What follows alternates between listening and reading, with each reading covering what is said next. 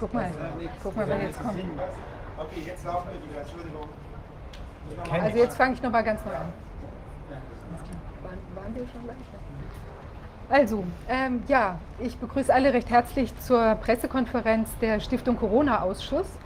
Und wir wollen heute unser Projekt äh, näher vorstellen. Wir wollen die handelnden Personen vorstellen und wir wollen darstellen, wie sich ähm, die Arbeit des Ausschusses äh, in der nächsten Zeit äh, entwickeln wird.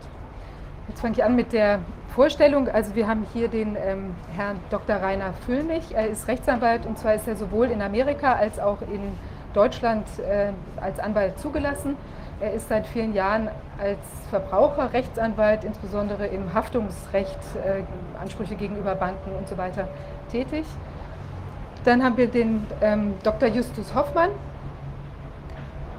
Er ist Medizinrechtler und beschäftigt sich auch mit haftungsrechtlichen Fragestellungen, ist zusätzlich in der Just Mein Name ist Viviane Fischer, ich bin auch Rechtsanwältin natürlich und Volksan Volkswirtin.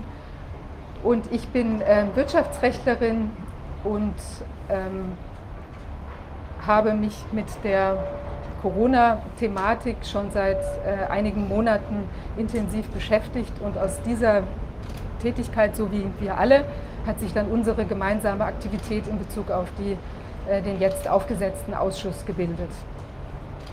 Und du hast die Petition gestartet. Genau, also jetzt zur, ich habe im, am 27.03 habe ich eine Petition gestartet und zwar nennt, nennt die sich, ähm, äh, führen Sie die Baseline-Studie durch, wir brauchen endlich saubere Corona-Daten.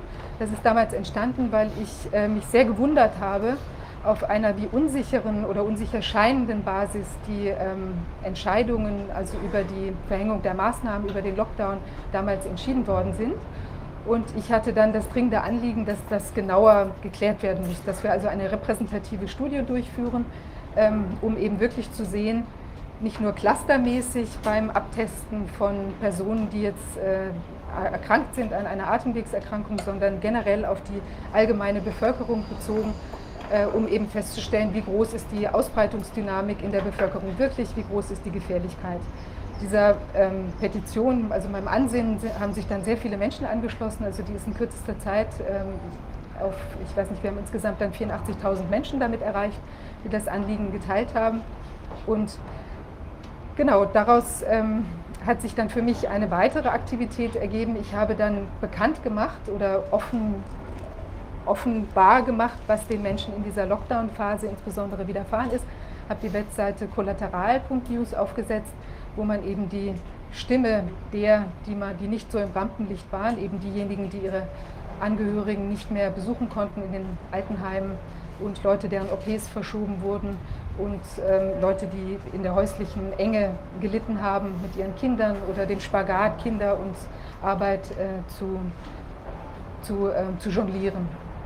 Und äh, dann ist das irgendwie juristischer noch geworden. Ich habe dann mit anderen kritischen Rechtsanwälten schlussjetzt.org gegründet, wo wir eben Leuten, die erstmal eine Anlaufstelle suchten, auch in juristischer Hinsicht, ähm, ein, ein Outlet gegeben haben. Und da haben wir auch dann Klagen veröffentlicht, die in der Zwischenzeit eingereicht worden sind und auch viele Fragen, die wir nach Infektionsschutzgesetz und nach, ähm, nach Informationsfreiheitsgesetz und nach äh, Presserecht eben an äh, beteiligte Entitäten, also Gesundheitsamt, ähm, Charité und so weiter gestellt haben.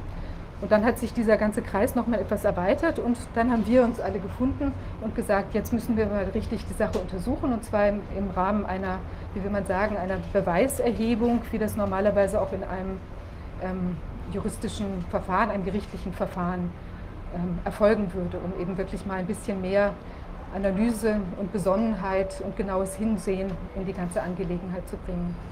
Jetzt würde ich mal abgeben. Ja, also ähm, ich bin Anwalt sowohl hier in Deutschland als auch nicht allgemein USA, aber in Kalifornien zugelassen und äh, betreibe diese Arbeit seit etwa 26 Jahr Jahren. Ich mache überwiegend Prozessrecht. Wir vertreten überwiegend Verbraucher in Haftungssachen äh, gegen Konzerne wie zum Beispiel VW oder die Deutsche Bank, für die ich früher mal gearbeitet habe. Ähm, die Fragen, die wir alle, glaube ich, haben, äh, stehen einer Wand des Schweigens gegenüber, hatte ich den Eindruck, es gibt zu wenige oder nur schwer erlangbare Antworten. Ich will dazu sagen, wie, äh, ich will erklären, wie ich dazugekommen bin. Ähm, ich war in der ganzen Zeit von Anfang Februar bis Ende Mai mit meiner Frau in Kalifornien auf unserer Ranch. Da war Social Distancing sozusagen automatisch, weil man sah nur ab und zu eine Kuh oder ein Pferd oder beim Joggen äh, ein Bär oder eine Klapperschlange.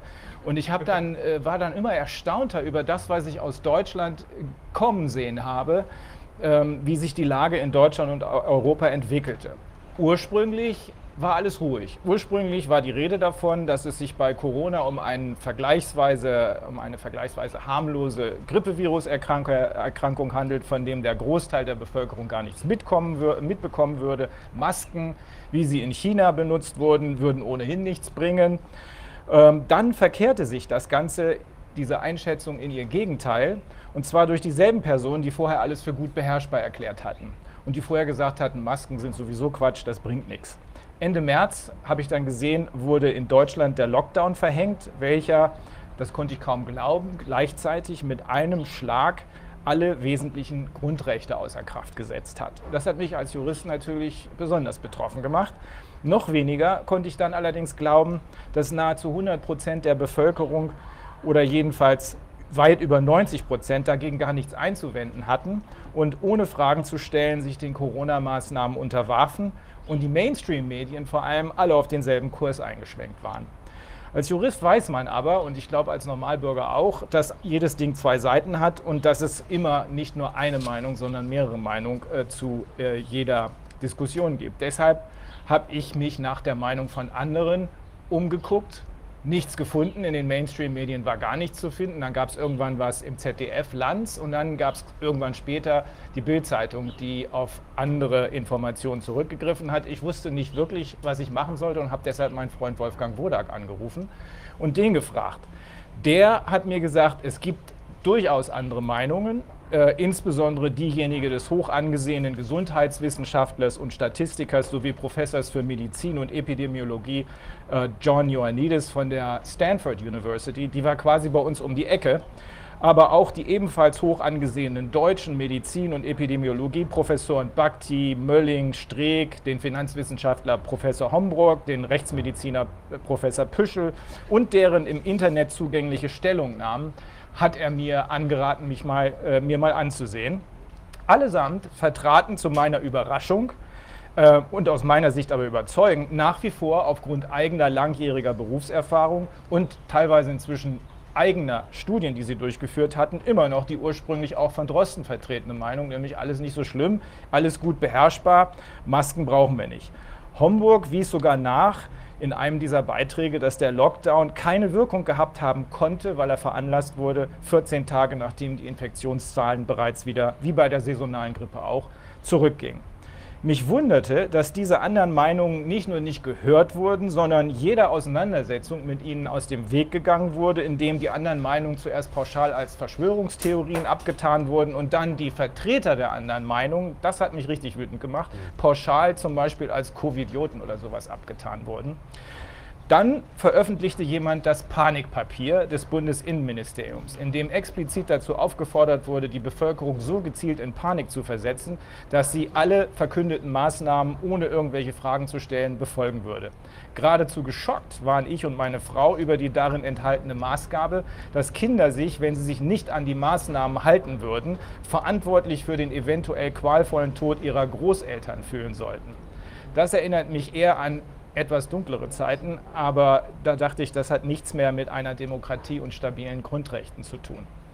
Danach wurde das Fehlalarmpapier ebenfalls aus dem Bundesinnenministerium geleakt, welches detailliert darlegt, dass es sich bei, bei äh, der Corona-Panik um einen Fehlalarm handelt und die Folgen der Maßnahmen weit größere Schäden gesundheitlicher und wirtschaftlicher Art anrichten, als das Corona-Grippevirus selbst es je gekonnt hätte. Ich fand es überzeugend, was da stand und Mediziner, mit denen ich gesprochen habe, sowohl in den USA als auch in Deutschland, waren derselben Meinung. Ich habe mich zuerst gefragt, wieso sich kein Jurist dieses Themas äh, annimmt. In, immerhin, es geht um Grundrechte. Es ist ja nicht gesagt worden, für ein paar Tage ist das Betreten des Rasens verboten, sondern es geht um wesentlich mehr. Immerhin waren doch alle für die Demokratie überlebenswichtigen Grundrechte ausgehebelt worden. Und da habe ich mir gedacht, jetzt machst du mal selber ein Video. Ich habe dann so einen eigenen äh, YouTube-Kanal eröffnet und Mitte April habe ich das erste Video von insgesamt vieren gedreht. Wann kommen die Juristen aus der Deckung? In einem, und da hat dann Wolfgang Wodak mir gesagt, da gibt es schon ein paar, unter anderem nämlich hier Viviane Fischer.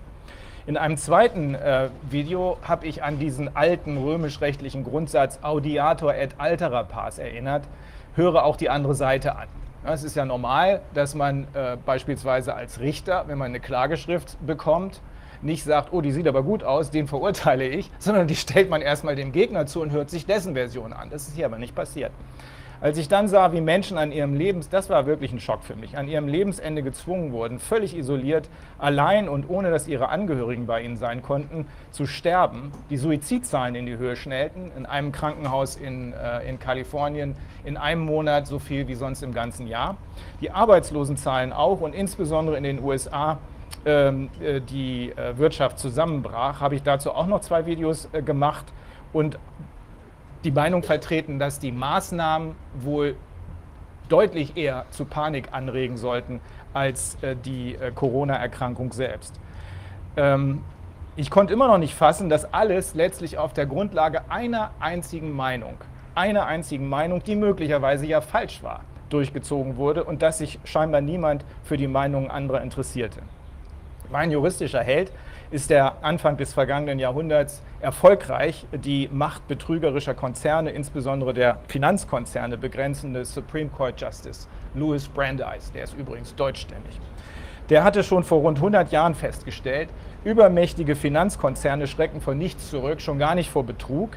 Aber um das feststellen zu können, muss man genau hinsehen und insbesondere die verdunkelten Bereiche, nicht nur die, die dunkel sind, sondern auch die bewusst verdunkelt werden, ausleuchten. Einer seiner besten Sinnsprüche ist, Sunlight is the best disinfectant. Sonnenlicht ist das beste Desinfektionsmittel. Und genau den habe ich dann Ende Mai zum Titel meines vorerst letzten, letzten Videos gemacht, bevor wir dann, meine Frau und ich, zurück nach Deutschland gekommen sind. Und genau das ist auch das, was der Corona-Untersuchungsausschuss leisten soll. Erstens die anderen Meinungen zu Wort kommen lassen und zweitens die vielen dunklen, Verwirrung, Angst und Panik auslösenden Ecken ausleuchten. Denn schlussendlich soll, wenn wir unsere Arbeit ordentlich machen, jeder in der Lage sein, ein, sich ein eigenes Bild davon zu machen, ob diese Maßnahmen, insbesondere natürlich der Lockdown und die Maskenpflicht, auf einer ausreichenden tatsächlichen und rechtlichen Grundlage veranlasst wurden oder ob es am Ende so ist, wie inzwischen offenbar immer mehr Menschen befürchten, dass es an der besonderen Gefährlichkeit des Virus fehlt die Tests unzuverlässig sind und eine Überprüfung der Maßnahmen nach 14 Tagen, spätestens drei Wochen ergeben hätten, dass sie weder erforderlich noch angemessen waren. Und wir wollen auch sehen, wer auf welche Weise von den Anti-Corona-Maßnahmen finanziell profitiert. Sollte sich herausstellen, dass die Maßnahmen nicht angemessen waren und vielleicht sogar noch nicht mal erforderlich waren, dann wird das sowohl politische als auch juristische Konsequenzen haben. Und dann wird eine der politischen Konsequenzen die volle Entschädigung, das sage ich als Haftungsrechtler, auch und insbesondere der kleinen und mittleren Unternehmen, der Künstler und der Selbstständigen sein müssen, welchen anders als den Konzernen wie zum Beispiel VW und Lufthansa, die auf Zuruf Milliardenbeträge überwiesen bekamen, bis ent, bislang entweder nur geringe oder gar keine, in jedem Fall aber nicht ansatzweise ausreichende Entschädigungen gezahlt wurden. Je länger dann die Beschränkungen noch fortdauern, das kann man sich ja ausrechnen, desto höher werden sich die Schadensersatzforderungen bis zum September des Jahres auftürmen, dem Zeitpunkt, zu dem nach Einschätzung vieler Banken spätestens das volle Ausmaß der wirtschaftlichen Katastrophe sichtbar sein wird. Warum machen wir das als Juristen? Naja, weil es eigentlich unsere ureigenste Aufgabe ist. Äh, wir sind ja nicht nur Anwälte, sondern mit dem zweiten Staatsexamen, so sagt man immer, haben wir auch die Befähigung zum Richteramt. Also wir können das, äh, auch wenn wir bisher überwiegend Parteivertreter waren. Äh, es ist unsere ureigenste Aufgabe, Sachverhalte aufzuklären und die dann rechtlich zu bewerten. Allerdings benötigen wir dazu, weil wir häufig von Dingen reden, von denen wir selbst keine Ahnung haben als Juristen, benötigen wir dazu den Sachverstand und die Fachkompetenz der oben erwähnten Wissenschaftler und medizinischen Praktiker. Und deshalb werden wir die hören und befragen. Ich persönlich verfüge über 26 Jahre intensivster Erfahrung mit strukturell überlegenen, das heißt wirtschaftlich und oder politisch übermächtigen Schädigern, wie zum Beispiel der Deutschen Bank. Und äh, deswegen sehen wir uns, die anderen auch, sehen wir uns in diesem Ausschuss jedenfalls für die Arbeit, die wir vorhaben, bestens gerüstet und hoffen, dass das alles am Ende auch zu einem klaren Bild führen wird. Ja. Ja, eine ziemlich, ziemlich gute Zusammen Zusammenfassung, ja. Ja, können eigentlich, können eigentlich einpacken, wir können nach Hause, können nach Hause gehen. Ähm, ähm, ich denke, ich denke der, der Sache ist, ist äh, aus meiner Sicht äh, nicht, nicht mehr so viel hinzuzufügen von, von dem, was wir, uns, was wir uns ausgedacht haben und vorgenommen haben. Ähm, meine, meine Perspektive ist äh, ähnlich die vom, vom äh, Kollegen Dr. Füllmich, ähm, dass ich schon relativ früh angefangen habe, ähm, da Muster zu beobachten, die, mir, die mich auch an, an andere Zeiten in Deutschland erinnert haben. Weniger, äh, es ging mir weniger um die Frage, ich kann es ja auch nicht wissen, ich bin kein, kein Virologe, ich kenne mich mit solchen Forschungen nicht aus, ähm, aber wenn ich, wenn ich dann sehe, wie, wie die Politik von einer Woche auf die andere umschwenkt und äh, die, die gesamte Medienlandschaft dahinter steckt und ich dann mit beobachte, wie, wie äh, Menschen, die eben auch äh, fachliche Kompetenz haben, andere Meinungen zu vertreten und das mit gewichtigen Argumenten machen, ähm, auf eine derartig schnelle Art und Weise, wie es in einigen Fällen geschehen ist, ähm, medial in der öffentlichen Meinung herabgewürdigt zu werden, als Verschwörungstheoretiker, Covidiot, Aluhutträger, das sind ja die, diese, diese Begriffe, die einem, einem entgegengeschleudert werden. Ähm, habe ich mich gefragt, warum, warum, warum, wenn das alles so offensichtlich falsch ist, was die, was die andere Seite vertritt, dann wäre es doch ein leichtes, einfach wirklich mal die alle, alle zusammenzutragen, zu sagen, so, und jetzt erkläre ich euch mal, wie es, richtig ist, und dann, dann äh, gebiete ich euch Schweigen. Aber es hat ja keiner gemacht. Das bedeutet nicht, dass die eine Seite recht hat und die andere nicht. Aber alleine diese, diese, diese fehlende Bereitschaft, da überhaupt eine Diskussion drüber zu führen, ähm, hat mit einem Rechtsstaat nichts mehr zu tun, es hat mit Demokratie nichts mehr zu tun äh, und es hat mit, mit Recht als, ich sag mal, Form von Gerechtigkeit nichts mehr zu tun, weil man sich als Jurist ja auch fragt, in welcher anderen Situation wären denn solch tiefgreifende Maßnahmen, die eine derartige Tragweite haben, auf einer so dünnen Faktenbasis überhaupt in Frage, äh, in Frage gekommen. Ähm, und das ist ja, ich meine, äh, wir bewegen uns ja im, im Bereich des Gefahrenabwehrrechts. Ähm, und da, da gelten so ein bisschen andere, andere Maßstäbe. Aber wenn man sich die gesetzlichen Grundlagen anschaut, das ist im Endeffekt so, es, es gäbe ein, ein neues Ermächtigungsgesetz. Ein Ermächtigungsgesetz, das der Regierung im Prinzip ermöglicht, je, ohne zeitliche Begrenzung, ohne Kontrolle von außen, ohne sinnvolle Kontrollmöglichkeiten und vor allen Dingen ohne obligatorische gerichtliche Verfahren Leute einzusperren, Geschäfte zu schließen, Versammlungsfreiheiten äh, einzuschränken. Und man ist als Bürger in dieser Situation, in der man wirtschaftlich in einer schwierigen Lage ist, auch noch dazu verpflichtet, den eigenen Grundrechten hinterherzurennen. Und da habe ich mich dann eben als, als Jurist gefragt, wie kann das sein, dass, dass auch, auch mein Berufsstand der Rechtsanwaltschaft schweigend daneben steht und nichts dagegen unternimmt.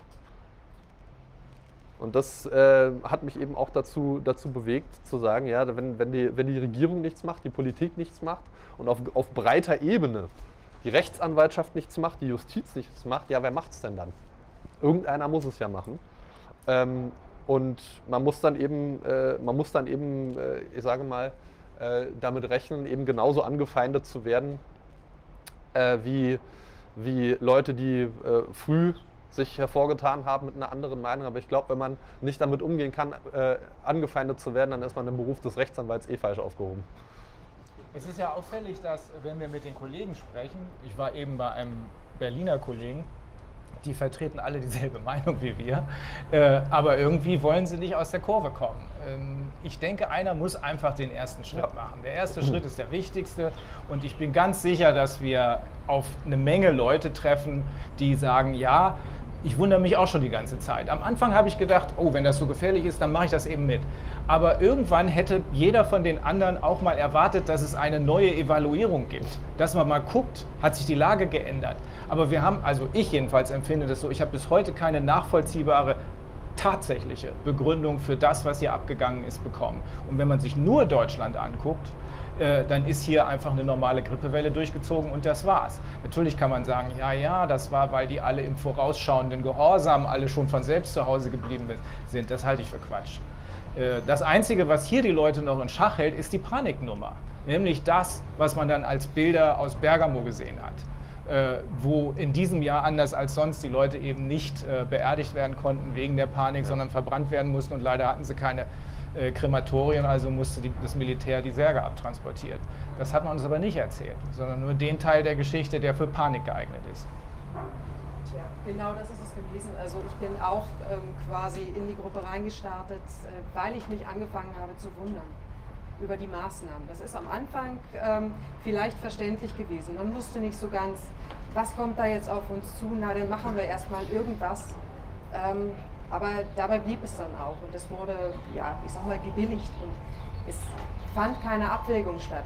Was dürfen wir jetzt eigentlich, was dürfen wir nicht? Und wenn es tatsächlich nur darum gegangen wäre, einen Abstand zu halten oder ähm, äh, einander nicht anzustecken, ähm, dann hätten gewisse Dinge einfach nicht aufhören müssen, sondern hätten schlicht weiterlaufen können, ohne dass es irgendeinen Unterschied gemacht hat. Und da schien es mir so, dass es dann doch darum ging, vielleicht um, keine Ahnung, den Unmut der Bevölkerung nicht zu wecken. Äh, beispielsweise ähm, im Reitsport ist es an sich kein Problem, allein schon aufgrund der Größe des Pferdes, ähm, dieses weiter zu bewegen und einzeln seinen Sport auszuüben. Aber es war gesagt, auf keinen Fall darf man sich ähm, draußen sehen lassen im Gelände. Womöglich äh, wird man dann angeschwärzt und ähm, das Ganze führt dann dazu, dass ähm, die Betreibung des Sportes oder auch schlicht die Versorgung des Pferdes eben nicht mehr durch den Eigentümer selber stattfinden darf. Das war so ein Punkt, den habe ich nicht verstanden. Gleichzeitig neben meiner anwaltlichen Tätigkeit bin ich noch aktiv ähm, als ähm, Dozentin im Pflegerecht in Altenpflegeschulen und äh, nehme da auch die Examensprüfungen ab. Und ähm, da hat man den Widerspruch ganz gut an der Stelle spüren können, wo es darum ging, was machen wir denn jetzt eigentlich mit äh, den Auszubildenden, die jetzt in die Prüfung müssen. Können die eine mündliche Prüfung abhalten, ja oder nein? Und wie können wir sie darauf vorbereiten? Denn Unterricht durfte nicht stattfinden.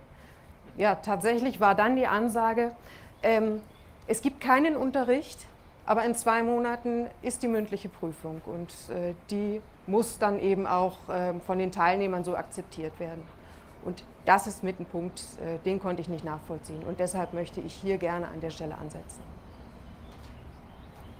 Ich möchte noch eins äh, sagen, also diese, dieses Risiko, die Risikoanalyse ähm, von dem Mitarbeiter des ähm, Bundesinnenministeriums, also das ist ja auch nach wie vor faszinierend, dass auf diese, auch wenn man sich damit mal inhaltlich lang, näher beschäftigt, das hat 80 äh, Seiten, ja, das ist also schon ein bisschen harter Tobak, auch wenn man das in allen Verästelungen liest. Aber das ist wirklich sehr fundiert, ausgearbeitet. Der beleuchtet jede Ecke, äh, wo ein Problem auch für Deutschland ähm, entstehen kann. Ja, also auch eine, es gibt ja nicht nur die Verpflichtung, jetzt die Viruslage in den Griff zu kriegen, sondern eben auch Schaden von anderen Menschen abzuhalten. Also wenn ich zum Beispiel plötzlich sage, alle Krankenhäuser sind dicht, wir können keine Operationen mehr durchführen, dann mache ich ja einen riesigen Schaden auf einer anderen Seite, jetzt im Extremfall gesprochen. Und dazu muss ich natürlich eigentlich vorher eine Evaluation äh, oder zumindest begleitend eine Evaluation machen. So.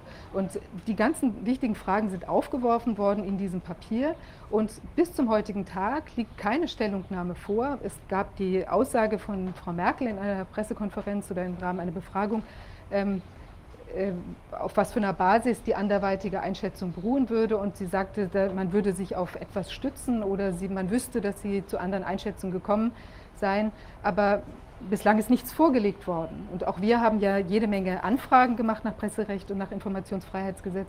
Und da liegen auch weiterhin in, zu vielen Punkten unzureichende Antworten vor. Also da kommt gar nichts von der von Regierungsseite. Und es wäre ja ein leichtes, auch zur ähm, Beruhigung auch von so Leuten wie uns, ja, von Menschen, die sich anfangen zu fragen, das so oder warum sind auch die Maßnahmen so unterschiedlich, da darf ich das eine, das andere nicht und trotzdem, also es macht irgendwie insgesamt gar keinen Sinn. Also zu unserer aller Beruhigung wäre es doch fantastisch, man würde diese wissenschaftliche äh, fundierte Analyse, die da vielleicht irgendwo existiert, die wir jetzt nicht kennen, äh, vorlegen, weil dann würden ja auch unsere Fragen aufhören. Und solange die Fragen eben nicht aufhören können, ähm, werden wir die weiter stellen und möchten jetzt auch Antworten haben. Und das ist der Grund, warum wir das auch jetzt machen, weil wir wollen die Antworten auch nicht in drei Jahren haben. Äh, oder wir können sie auch einfach nicht später haben. Das ist auch ein weiterer Punkt, weshalb das ähm, für uns so wichtig ist, dass wir hier wirklich zu einem Ergebnis kommen, weil wir haben ja auch den Aspekt einer der sogenannten Panic Preparedness, ja, die ist ja so schön, oder Pandemic, sorry, pa Panic auch, aber Pandemic Preparedness, ja, dass wir im Prinzip uns auch auf künftige Pandemien vorbereiten müssen. Und wenn wir jetzt, was ja da von dem äh, Mitarbeiter im Bundesinnenministerium da thematisiert worden ist, ähm, möglicherweise hier vielleicht mit einem Fehlalarm oder mit einer Überreaktion zu tun haben sollten oder könnten, dann müssen wir das klären und für die Zukunft gewappnet zu sein, dass nicht bei ähnlichen, ähm, möglicherweise nicht dramatischen oder vielleicht auch viel dramatischeren Sachen nicht adäquat reagiert wird. Ich, glaub, ich denke, diese, diese Corona-Angelegenheit Corona ist, äh, ist, ist letztlich, ich sag mal, politisch und rechtsstaatlich zu einem gewissen Grade austauschbar. Es ist, es ist ja das, was passiert ist, weniger, weniger auf, auf, auf der Tatsachengrundlage wirklich äh, problematisch gewesen, sondern man hat einfach, man hat jetzt einfach irgendwie den Schwung von irgendwas mitgenommen, was opportun gewesen ist, ist so mein Eindruck. Ähm, und wir stehen da so ein bisschen jetzt eben auch äh, äh, an, einem Scheideweg, weil wir als, als Bevölkerung uns fragen müssen, in was für einem Rechtsstaat möchten wir leben? Möchten wir in einem, einem Schönwetter-Rechtsstaat leben? der, dessen einzige Aufgabe im Prinzip ist, wenn alles gut läuft, Steuern, Steuern einzutreiben, um es mal salopp zu formulieren und äh, den Leuten Dinge zu verbieten und sie zu gängeln und das darfst du nicht und das darfst du nicht. Und wenn dann irgendwann mal was, was, was vielleicht Schlimmes oder nicht Schlimmes passiert und die Bevölkerung sich Orientierung sucht und sagt, hey, lieber Rechtsstaat, ich zahle dir so viel Steuern und ich habe so viel Vertrauen in dich, äh, sag mir doch mal, was ich jetzt machen soll und dieses Vertrauen dadurch missbraucht wird und einfach gesagt wird, heute Hü, morgen Hot und ich weiß auch nicht und überhaupt und da, und, aber erstmal alles verbieten. Erstmal Panik. Erstmal Panik. Äh, ja, dafür brauche ich, dafür brauche ich keinen, keinen Rechtsstaat mehr. Und da muss man sich eben auch nicht wundern, wenn sich in der Bevölkerung zunehmend extremistische Tendenzen an den äußersten äh, Rändern des politischen Spektrums entwickeln, weil wenn man die, den, den, Leuten vermittelt, dass der Rechtsstaat ihnen, äh, sie, sie, sie ausschließt, oder sie nicht hört oder dass, dass, sie, dass man dem Rechtsstaat egal ist und der Politik egal ist, dann suchen sich die Leuten, Leute ähm, eine Alternative, wo sie gehört werden. Oder wo sie der Meinung sind, gehört zu werden. Und das ist für die, für die gesamtgesellschaftliche Stabilität äh, eine ganz große Problematik. Und es ist ja nicht so, als hätte die deutsche Geschichte nicht hinreichende Erfahrungen mit diesen Dynamiken gemacht äh, und hinreichend schlechte Erfahrungen mit diesen Dynamiken gemacht. Es sind ja nicht nur medizinische Fragen, sondern es sind ja Fragen des gesunden Menschenverstandes. Also ähm, jeder Normalbürger müsste sich eigentlich fragen, wieso kann ich mich im Zug zum Beispiel, ich bin mit dem Zug gekommen, äh, wieso muss ich im Zug, am Tisch, im Abteil mit meinen Leuten eine Maske aufhaben und dann gehe ich äh, mit denselben Leuten ins Restaurant und da kann ich dann essen. Das ist doch aberwitzig. Unser Sohn ist, ähm, als er eine Runde joggen wollte, auf einem an sich glaube ich, damals gesperrten Spielplatz, äh, Sportplatz unterwegs gewesen, wurde von einem Sondereinsatzkommando mit drei Leuten erstmal festgenommen. Da fragt man sich, steckt da überhaupt noch irgendein Sinn und Verstand dahinter oder ist hier irgendwas passiert wie, wollt ihr den totalen Krieg und alle schreien ja, ohne auch nur einen Moment lang nachzudenken. Das war so, dass ich persönlich gesagt habe, so wenn ich jetzt sowieso zurückkommen muss, dann versuche ich auch was zu regeln, dann versuche ich mal den Dingen auf den Grund zu gehen mit den Möglichkeiten, die wir als Anwälte haben. Wir sind ja auch nicht alleine. Wir sind ja auch vernetzt, das hattest du gar nicht erwähnt, aber wir haben ja durchaus auch internationale Kontakte, die auch immer enger werden. Ich glaube, die Holländer und die Dänen. Ja, genau, also es ist so, inzwischen hat sich da ein, ähm, ein weites Netzwerk ergeben. Also es ist quasi auch so, als seien wir jetzt nur die Pilze, die hier sozusagen aus dem Boden kommen direkt. Und darunter gibt es aber ein Pilzmyzel, was also überall drunter sitzt. Und wir haben wirklich Verbindungen inzwischen nach Italien. Also das ist auch für uns ein ganz wichtiger Aspekt natürlich, also was, was du auch vorhin erwähnt hattest, Bergamo. Also auch da, wir brauchen Aufklärung, was ist in, in Italien wirklich los, weil da gibt es, oder war los, ja, weil da gibt es auch ein Netzwerk von 4000 ähm, Juristen und Wissenschaftlern, die sich da zusammengefunden haben und auch ganz viele Fragen stellen und Antworten haben, auch teilweise, also hochqualifizierte Menschen, die sich damit auseinandersetzen. Ein ähnliches intensives Netzwerk gibt es in, in äh, Holland. Wir stehen auch mit denen in sehr guter Verbindung und da haben wir auch beispielsweise schon Zusagen, also auch von dem Pierre Capel ist ein holländischer Wissenschaftler, ein, ein äh, Immunologe, ein sehr ähm, versierter, der uns da auch Rede und Antwort stehen, stehen wird bei Fragen, die sich ergeben werden. Aber man sieht, also es ist im Untergrund sozusagen bewegt alle das Gleiche, auch weltweit. Und es ist einfach wichtig, dass wir hier einen Anfang machen. Wir werden das auch, also unsere Kommunikation auch von der Ausschusstätigkeit wird auch auf Englisch sein, sodass sich das auch die Weltbevölkerung sozusagen auch angucken kann und dann auch hoffentlich inspiriert sein wird, vielleicht in ihrem Land was Ähnliches aufzusetzen oder auch eben ein Medium zu finden, um die entsprechenden Fragen auch stellen zu können. Meine, das, das, das ist, ja, ist ja letztlich auch, auch eine der Sachen, ähm, die, die äh, Rainer auch gerade angesprochen hat, die die, die auch, auch, ich sag mal, mit gesundem Menschenverstand nicht zu erklären ist. Ich meine, entweder das Virus ist gefährlich oder es ist, ist es nicht. Aber wenn es gefährlich ist, ist es überall gefährlich. Und dann äh, macht es keinen Sinn, wenn jeder einzelne Landkreis bestimmen darf, also das hier und da und da darfst du hin und in das Haus darfst du nicht, in dein eigenes Haus, aber da schon. Und wenn ich dann an die, an die, an die Landkreisgrenze komme, in den anderen Landkreis, gelten auf einmal ganz andere Regeln. In Berlin darf ich nicht auf der Parkbank sitzen, in München äh, wird das Oktoberfest abgesagt. Übrigens, nochmal zur Erinnerung, eigentlich wäre dieses Jahr eine, eine Europameisterschaft in Europa gewesen, Fußball, ne? Auch so vollkommen, vollkommen untergegangen, der wirtschaftliche Schaden, der dadurch entstanden ist. Ähm, weil, weil jeder irgendwie macht, was er will und äh, einfach nur aus, ähm, in vielen Bereichen aus politischer Opportunität, sicherlich auch in gewisser Weise Hilflosigkeit heraus, will ich ja gar nicht abstreiten. Niemand verlangt von Politikern unfehlbar zu sein und von politischen Entscheidungsträgern.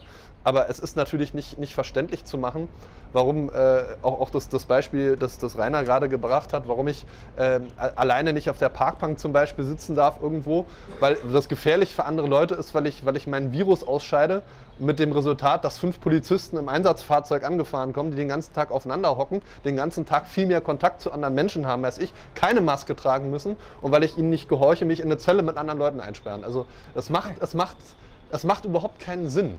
Ja. Es ist, äh, man, man, muss es ja nicht sonderlich weit denken. Man muss nur ein, mal einen Schritt weiter denken über Corona schlimm. Das ist so, so sobald man aus dieser Panik raus, äh, raus ist und sich die Frage stellt, ja, was ist denn die Konsequenz? Fällt dieses Ganze, dieses Ganze eigentlich komplett in sich zusammen, weil die Konsequenz ist eigentlich, ja, dann sperre ich die Leute ein. Zusammen, auf engem Raum und die Polizei kommt. Müssen die, können die denn dann alle, alle weiterarbeiten, die Polizisten, die an so einem, so einem gefährlichen Menschen dran waren? Werden die vom Dienst freigestellt? Ich glaube nicht. Ne? Die dürfen dann weiter rumlaufen. Also das ist, äh, und dann, dann äh, mit systemrelevanten Berufen und nicht. Das hört man natürlich auch immer gerne, dass der eigene Beruf für das System, was auch immer das ist, nicht relevant ist. Also man hat, man hat hier auch, auch über diese Begrifflichkeiten eine, eine, eine unnötige Spaltung in der Gesellschaft hervorgerufen, ähm, weil Rechtsanwälte waren ja auch eine sehr lange Zeit lang kein systemrelevanter Beruf. Als unabhängiges Organ der Rechtspflege hört man das natürlich ganz besonders gerne. Äh, und die 10% RVG-Gebührenerhöhung ist ja auch, ne? Und naja, anderes Thema.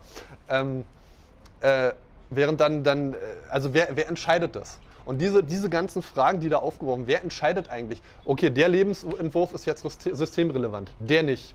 Ja, was ist denn das Resultat davon? Äh, ich kann mir vorstellen, dass irgendwann die Leute dann hingehen und sagen, ach, mein Beruf ist nicht systemrelevant, dann zahle ich auch keine Steuern mehr. Weil, wenn ich fürs System nicht relevant bin, dann bin ich nicht relevant. Das ist mein Steuergeld auch nicht relevant. Ne? Ähm, na, also das ist jetzt natürlich ein bisschen polemisch, aber ähm, es ist im Kern, Kern doch so, dass, dass da, dass da auf, auf, auf äh, eben auch, auch Menschenleben und individuelle Schicksale einfach komplett ignoriert wurden unter einer, einer diffusen Faktenlage, einfach immer unter dem, sonst stirbt Oma. Das ist ja das Gleiche, sonst stirbt Oma. Wenn du, wenn du die Maske nicht trägst und vor die Tür gehst, stirbt Oma. Und, und, und ähm, halt, halt auf so eine perfide Art und Weise schwache Mitglieder, schwache Teile der Gesellschaft, die in Altenheimen sitzen, die Alten und Schwachen und Kranken, denen ist damit überhaupt nicht geholfen. Die sind einfach nur als politisches Kampfmittel missbraucht worden, um, zu, um, um die, die Gesellschaft an der Stelle gefügig zu machen zu einem gewissen Grad. Ich sage nicht, dass es orchestriert oder sonst irgendwas, aber es ist der, der, Versuch unternommen worden, über dieses Erzeugen von Schuldgefühlen einer, einer, der, der, eigenen Oma gegenüber, weil jeder hat die eigene Oma lieb. Niemand möchte, dass, dass Oma stirbt oder Opa stirbt. Und auf die Art und Weise hat man die Leute dann eben dazu bekommen, sich an wirklich, äh, wirklich abs absurdeste Verhaltensmuster zu, zu halten.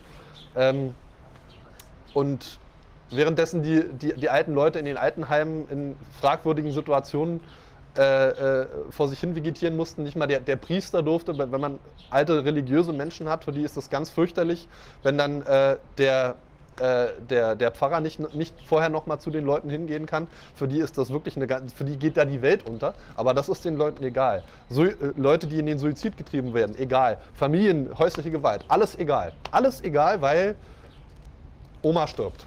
Niemand hat die Oma gefragt, was sie eigentlich Ja, Das ist es halt.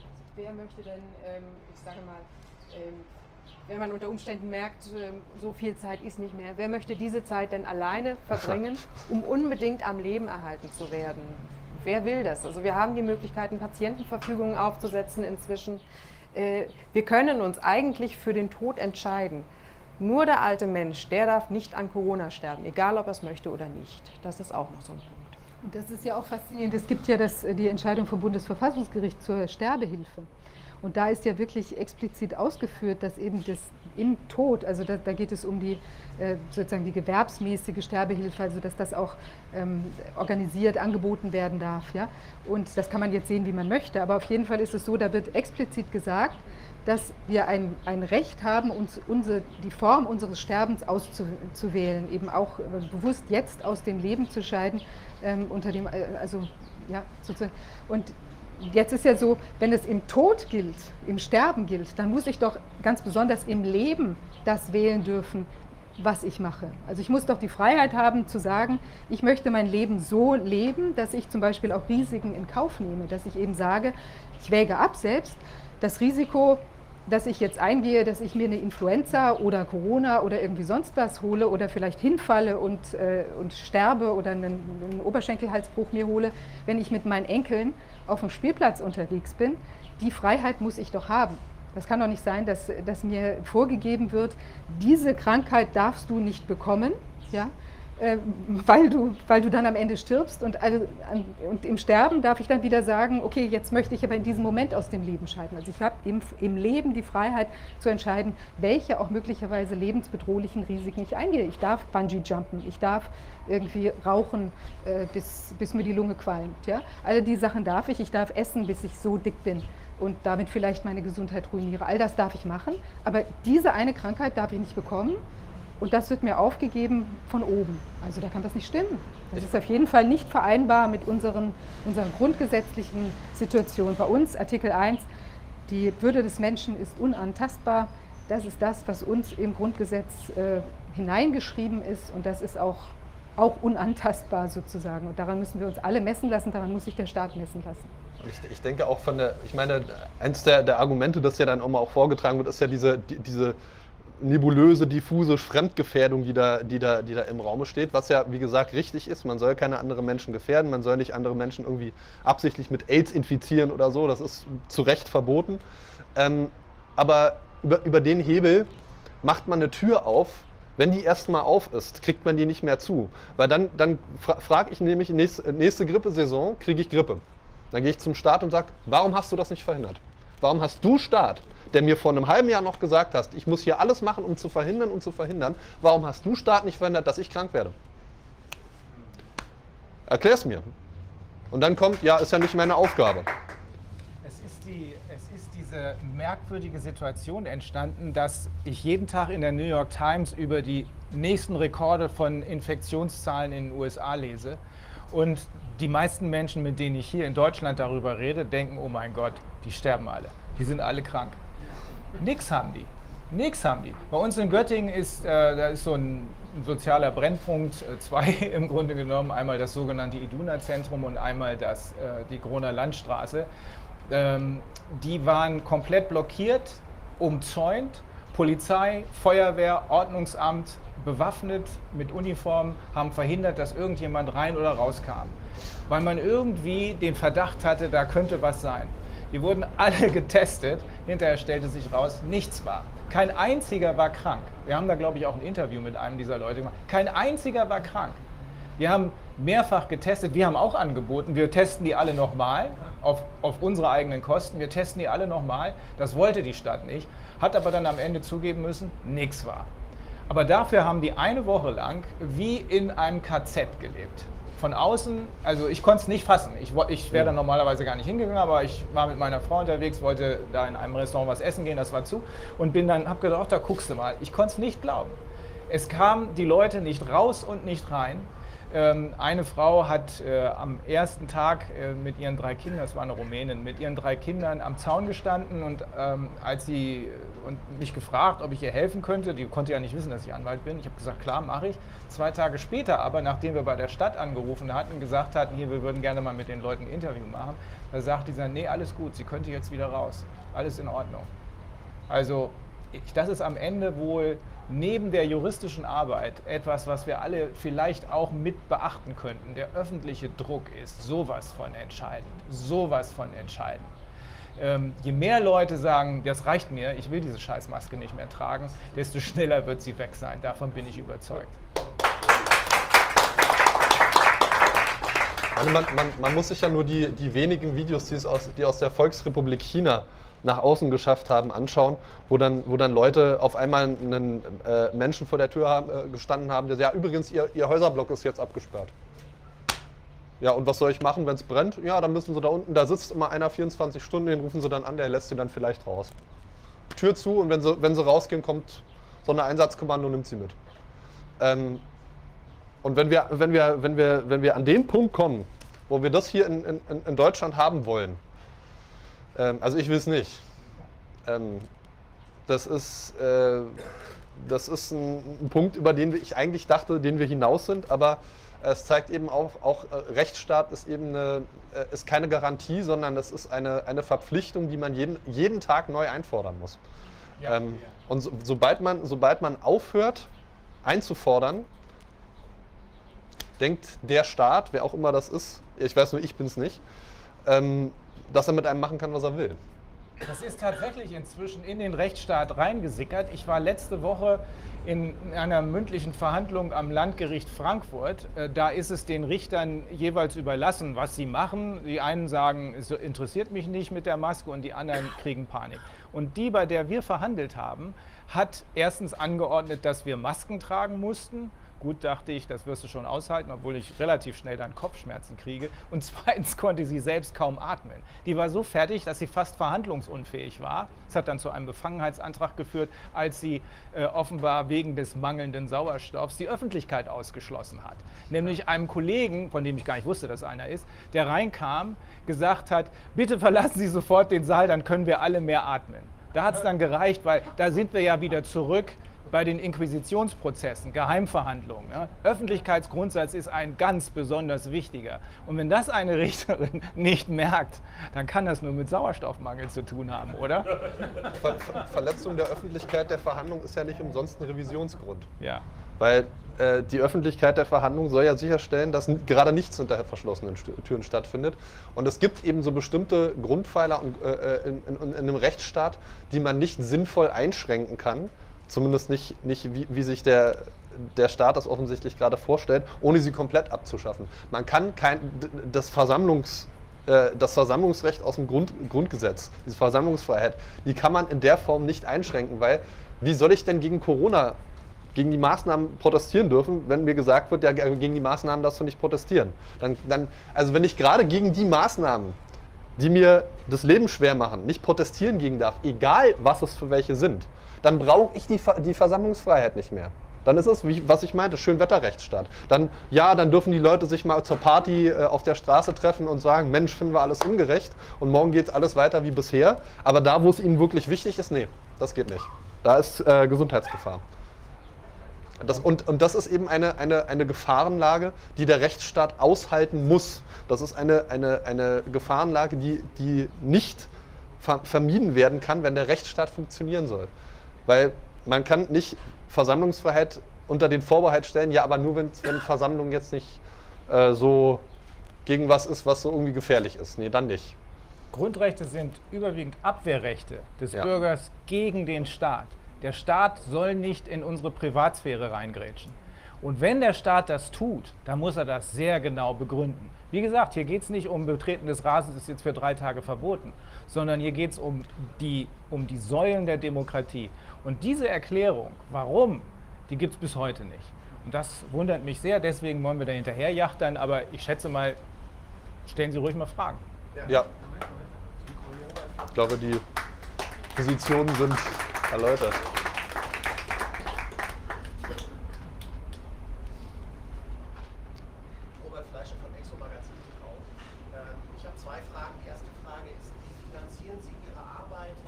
Leute, die für sie ihre Arbeit finanzieren? Und die zweite Frage ist, eines der Grundübel ist ja diese epidemische Lage von nationaler Tragweite, die der Bundestag ausgerufen hat und die eben diese vielen äh, Machtbefugnisse für den Gesundheitsminister Spahn möglich machen. Und es gibt ja nun Stimmen, die auch sagen, äh, das könnte also allein schon deshalb verfassungswidrig sein, weil es ja ein unbestimmter Rechtsbegriff ist und überhaupt gar nicht geklärt ist, unter welchen Bedingungen, also was diese Notlage eigentlich rechtfertigt. Sie wird ja nur ausgerufen, weil der Bundestag sie erklärt und wieder beendet, weil der Bundestag es erklärt. Haben Sie vor, gegen diese epidemische Lage nationaler Tragweite äh, gerichtlich rechtlich vorzugehen und welche anderen konkreten Sachen möchten Sie unternehmen? Wie wir uns finanzieren? Zunächst mal sind wir alle ehrenamtlich unterwegs, also jeder bezahlt seine eigenen Kosten. Wir sind ja nebenher auch noch glücklicherweise berufstätig. Ähm, die, ähm, äh, die äh, äh Arbeit wird irgendwann nicht mehr ohne Spenden weitergehen können. Wir gehen aber davon aus, auch aus den Gesprächen, die wir im Vorfeld geführt haben, dass genügend Leute sagen, okay, das ist uns auch wichtig, macht diesen Job. Aber für jetzt und für die absehbare nähere Zukunft machen wir das alles aufgrund unserer eigenen vorhandenen Gelder. Mit diesen Geldern, ähm, was die äh, Angriffe angeht, erstmal wollen wir die Dinge aufklären. Und was dann die gerichtlichen Angriffe angeht, das weiß ich gar nicht, ob wir das machen oder ob das andere machen. Ähm, dass es am Ende auch haftungsrechtliche Probleme geben wird. Das ist ganz klar. Das ist sowas, was äh, ich immer mache. Aber der, der, das ist nicht das, was die Stiftung macht. Die Stiftung wird nur dazu da sein, aufzuklären, was hier eigentlich wirklich passiert ist, wie gefährlich ist es, wie zuverlässig sind die, sind die Tests, sind nicht vielleicht die Maßnahmen wesentlich schädlicher, sowohl gesundheitlich als auch äh, wirtschaftlich, als die Krankheit selbst. Und wenn wir das haben, dann können wir darüber nachdenken, wie wir gerichtlich arbeiten. Aber erst braucht man immer eine Tatsachengrundlage, bevor man sagen kann, das muss, das, daran knüpft sich jetzt diese rechtliche Wertung. Also Sie selber machen, haben nicht vor, irgendwelche Gerichtsprozesse anzustrengen. Ich will Ihnen was sagen. Ähm, einige von uns, der Kollege hier, die Kollegin da und ich, wir sind noch Mitglied einer justizkritischen Interessengemeinschaft, die heißt ADUR, Aktion Demokratie und Rechtsstaat. Und da gibt es einen Corona-Ausschuss, der sich um die haftungsrechtliche Problematik kümmern wird. Das ist eine Gruppe von Anwälten, also das ist nur der Ausschuss. Die, die Aktion Demokratie und Rechtsstaat äh, tritt dafür ein, dass die ähm, gerichtliche Situation von strukturell unterlegenen Verbrauchern, Anlegern, kleinen Unternehmern im Kampf mit übermächtigen Konzernen verbessert wird. Das ist der Grundansatz. Dazu wollen wir echte Sammelklagen, nicht diese vollkommen sinnlose Musterfeststellungsklage. Wir wollen ein echtes Beweisrecht, sanktionsfähiges Beweisrecht wie die Discovery. Wir wollen wörtliche Mitschnitte dessen, was da passiert. Ähm, und wir wollen am Ende auch ähm, noch ein paar andere Sachen, auf die es jetzt nicht ankommt. Aber wir, der Corona-Ausschuss, die anderen, da Rechtsprofessoren, äh, Leute aus der Justiz dabei, ein äh, Journalistikprofessor, ein Mediziner. Die anderen kümmern sich um dieses allgemeine Thema. Aber ich habe gesagt, Mensch Jungs, eine, ein größeres strukturelles Ungleichgewicht als das zwischen den hier betroffenen Bürgern und dem Staat ist doch gar nicht vorstellbar. Und ein größerer Schaden als der, der hier eingetreten ist durch diese eine Handlung, Lockdown, ist doch noch nie eingetreten. Da ist doch alles das, was man an Sammelklagen gegen VW oder Deutsche Bank hätte machen können und müssen, leider hier nicht, aber dafür in den USA, ein Witz dagegen. Und da habe ich gesagt, das ist die Nummer, auf die springen wir auf, wenn es soweit ist. Aber erstmal müssen wir die Tatsachengrundlage dafür finden und das allein, keine Klagen oder so, ist die Aufgabe äh, dieses, äh, dieser Stiftung.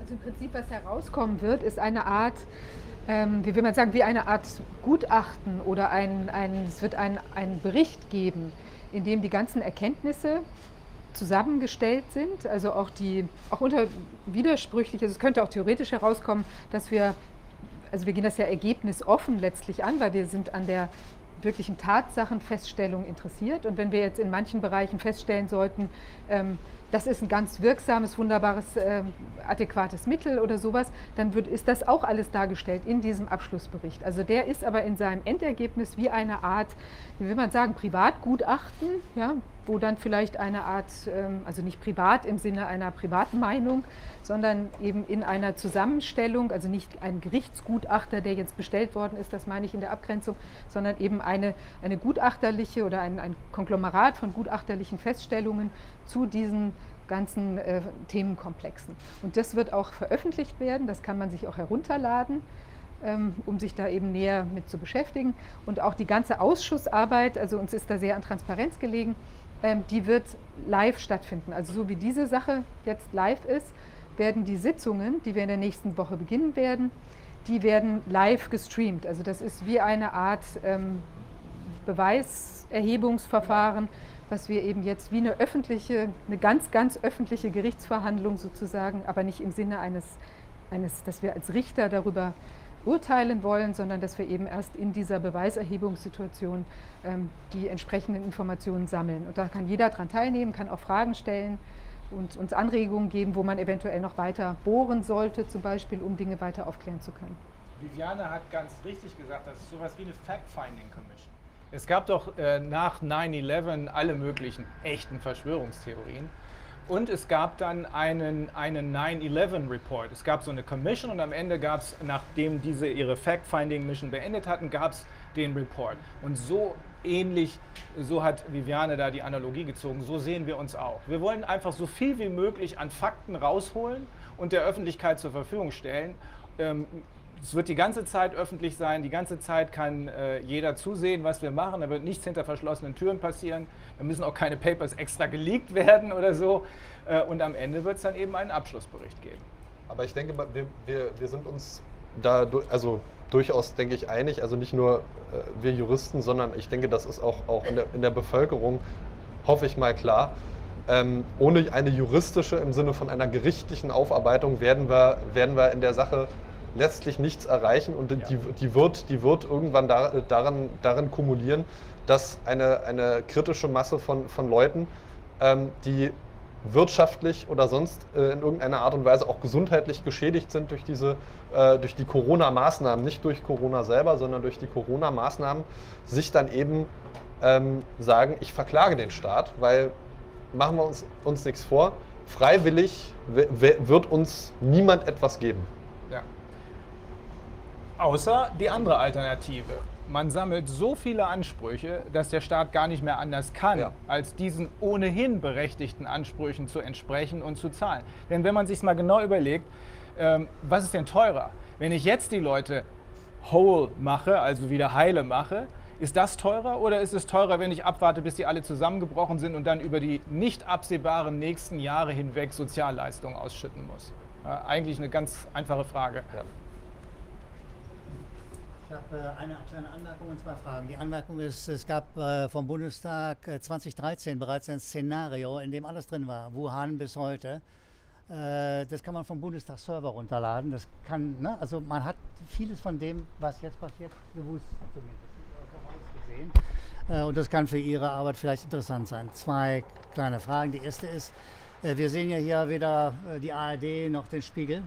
Das heißt also, wir haben weiter einen Closed Shop. Die, die Öffentlichkeit ist mit Verlaub nahezu ausgeschlossen, bei allem Respekt vor den Kollegen, die hier sitzen. Äh, werden Sie sich, auf wen werden Sie sich bei der Veröffentlichung des, des, dessen stützen, was Sie herausfinden? Äh, das Streaming ist ja gut, das ist im Netz, aber auch das muss ja, man muss es wissen, dass es das gibt. Äh, und es gibt ja äh, eine außerparlamentarische Bewegung, die inzwischen querbeet Bundesrepublik nicht ganz klein ist. Äh, da ist meine Frage, wie weit kooperieren Sie mit dieser Bewegung oder wie weit sehen Sie da Möglichkeiten? Letzte kleine Frage. Äh, es gibt einen, mindestens einen weiteren Untersuchungsausschuss, den in Hamburg um Schöning und wen auch immer noch rum. Äh, ein Untersuchungsausschuss ist gut, zwei ist vielleicht besser, ich weiß es nicht, aber brauchen wir drei oder vier? überlegen Sie auch hier eine Kooperation mit anderen Untersuchungsausschüssen oder eben dem existierenden Hamburger Untersuchungsausschuss? Wir sind ähm, wir sind als Untersuchungsausschuss gestartet, der das Ganze aus juristischer Sicht beleuchten will, weil wir der Auffassung sind, wir hatten ursprünglich eine andere Meinung. Ursprünglich wollten wir als Stiftung auch Mediziner mit dabei haben oder im Beirat haben. Und dann ist uns klar geworden, das ist Quatsch, weil wir brauchen die Mediziner und die anderen Wissenschaftler als, ich sage immer, Auskunftsobjekte, als Zeugen, als sachverständige Zeugen. Die müssen uns dabei helfen, den Sachverhalt zu ermitteln. Aber das Ermitteln selbst ist ureigenste juristische Arbeit. Was die in Hamburg machen, wissen wir nicht. Ähm, das waren drei Mediziner, die da, glaube ich, eine Pressekonferenz gegeben haben. Es war eine vor 14 Tagen gefilmte, die dann letzte Woche abgespielt wurde, glaube ich. Aber wir wissen nicht, was die machen. Aber wir haben kein Problem damit, mit jedem zusammenzuarbeiten, der äh, vernünftige Hilfestellung geben kann bei dieser Aufklärung.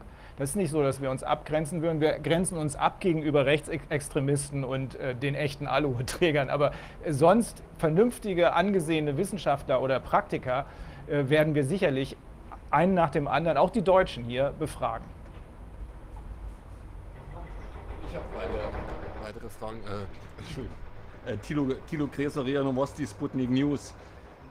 Äh, in einem Pressegespräch mit Korrespondenten ausländischer Medien vor einigen Wochen hat äh, Hans-Jürgen Papier, ehemaliger Präsident des Bundesverfassungsgerichtes, gesagt, dass all die Maßnahmen von Bund bis Kommune noch gar nicht geprüft worden seien auf ihre Rechtmäßigkeit. Es könne sein, dass das alles gar nicht rechtmäßig sei und es werde erst später geprüft werden müssen, so sagte er das und sagte das zwei, dreimal auch auf Nachfrage. Gleichzeitig sagte er, müssten aber die Bürger erstmal akzeptieren, dass die Behörden und auch der Rechtsstaat äh, das beschließt, was beschlossen worden ist und die Bürger müssten sich fügen. Aber wie gesagt, er äh, betonte mehrmals, die Maßnahmen sind gar nicht auf ihre Rechtmäßigkeit geprüft. Das ist ja auch die Geschichte, inwieweit sind die Parlamente einbezogen worden. In Bayern gab es Klagen der SPD dass der Ministerpräsident das Parlament außen vor lässt. Das ist das eine. Wie stehen Sie dazu? Wie beurteilen Sie das? Werden Sie auch Herrn Papier einladen, der sich ja auch in anderen Medien dazu geäußert hat und kritische äh, Sachen gesagt hat? Und die nächste Frage ist, Sie bezog, äh, äh, wiesen schon auf die Stimmung in der Bevölkerung hin. Es gibt eine vom letzten Freitag eine Studie des DIW, des Deutschen Instituts für Wirtschaftsforschung, die davon kündet, dass die Zustimmung der Mehrheit der Bevölkerung zu Politik, zu den politischen Maßnahmen, zu den demokratischen Verhältnissen gewachsen sei in dieser Krise. Die vergleichen das mit den vorherigen Krisen 2008, 2016, haben da verschiedene Punkte. Und sie sagen, dass in einer Umfrage von mindestens 12.000 Menschen, die da einbezogen werden über das sozioökonomische Panel, dass die Zustimmung in der Mehrheit der Bevölkerung zur Politik, zu den Regierenden noch gewachsen sei in dieser Krise. Und dann gibt es eine Untersuchung, Haushaltskrisenbarometer, dass auch dort wird gesagt, dass die meisten Menschen selbst mit ihrer finanziellen Einkommenssituation zufrieden seien, gar nicht damit rechnen, dass sich das groß für sie verschlimmert und so. Dass diese, diese, diese Zeichen der Stimmung in der Bevölkerung widersprechen ja etwas dem, was Sie dargestellt haben, was man auch selber erlebt. Wie bewerten Sie das? Wie beziehen Sie das ein? Erstens traue ich diesen Umfragen nicht mehr. Früher war das anders. Inzwischen glaube ich, dass da auch manipuliert wird. Äh, denn meine persönliche Erfahrung in meinem Bekanntenkreis, Freundeskreis unter den Kollegen sieht gänzlich anders aus. Äh, da ist nichts von äh, besinnungsloser Zustimmung mehr zu sehen. Aber ich weiß sehr wohl, dass einige von denen, die jetzt immer kritischer werden, am Anfang tatsächlich äh, keine Fragen mehr hatten. Herrn Papier würden wir natürlich gerne hören. Äh, das weil, ist ja ein alter, alter ja. Schulkollege von mir. Wir, haben, wir sind äh, mit zeitlichem Versatz aufs selbe Gymnasium gegangen. Also der ist sicherlich eine sehr gute Auskunftsperson. Äh, aber ähm, wir müssen unterscheiden. Das eine ist, gibt es eine ausreichende rechtliche Grundlage? Sind die Verordnungen, haben die eine ausreichende gesetzliche Grundlage oder ist hier eigentlich ständig das Parlament umgangen worden? Und das andere ist, und dies, das ist für mich interessanter und für die Arbeit, die wir hier haben, wahrscheinlich interessanter ist, was ist mit der tatsächlichen Grundlage? Wie sehen die Tatsachen aus? Denn ohne Tatsachengrundlage, die überhaupt erst rechtliche Maßnahmen begründen können, steht das Ganze auf tönernen Füßen, was hier passiert. Sollte sich also herausstellen, dass es wirklich, so wie es Ioannidis und andere inzwischen festgestellt haben, um eine zumindest der Grippe sehr ähnliche Erkrankung handelt, und dass das Ganze vastly overblown ist, wie mir einige Leute in den USA gesagt haben, dann brauchen wir über die Frage der Rechtmäßigkeit gar nicht weiter nachzudenken. Das war dann eben nicht rechtmäßig, weil es fehlt die Tatsachengrundlage. Und dann würde ich sogar sagen, dann fehlt die Tatsachengrundlage für die Entscheidungen nicht nur aus Versehen, sondern dann haben wir es hier mindestens mit bedingtem Vorsatz zu tun. Denn den Grundsatz Audiator et altera pars kennt zumindest jeder Jurist. Also so ein Söder müsste das eigentlich wissen. Vielleicht so ein Bankkaufmann wie Jens Spahn nicht. Aber auch der muss in der Politik inzwischen wissen, man kann nicht einfach eine Entscheidung treffen, die so gravierend ist ohne dass man die andere Seite hört. Also wenn sich das also rausstellen sollte, dass die Tatsachengrundlage schon nicht gegeben ist, dann wird das, wie ich vorhin schon gesagt habe, ganz massive politische, aber natürlich auch juristische Konsequenzen haben. Ich denke, es, es ist auch eine, ähm, äh, eine Frage dessen, wie, ein- wie, ein, äh, wie, wie ein Rechtsstaat mit, mit Fehlern umgeht. Das ist ja auch eine, auch eine Frage Ja. der Fehlerkultur. Es ist ja, es ist ja natürlich, man kann, es ist schlimm, wenn Fehler passieren, will ich gar nicht bestreiten, aber das äh, es, äh, liegt in der menschlichen Natur äh, und es äh, liegt auch in der Natur des Rechtsstaates, dass, er, dass Fehler passieren und dass Fehler eben auch zu einem gewissen Grade passieren müssen. Ähm, und der Rechtsstaat vergibt Fehler auch, aber das bedeutet ja nicht, äh, dass Fehler keine Folgen haben. Und, Und schon gar nicht, dass man einfach darauf beharrt. Ja. Nur weil man nicht die Souveränität hat, den Fehler zuzugestehen und sich einbunkert und sagt so Kopf runter und durch. Die werden das schon aushalten und irgendwann verläuft sich's.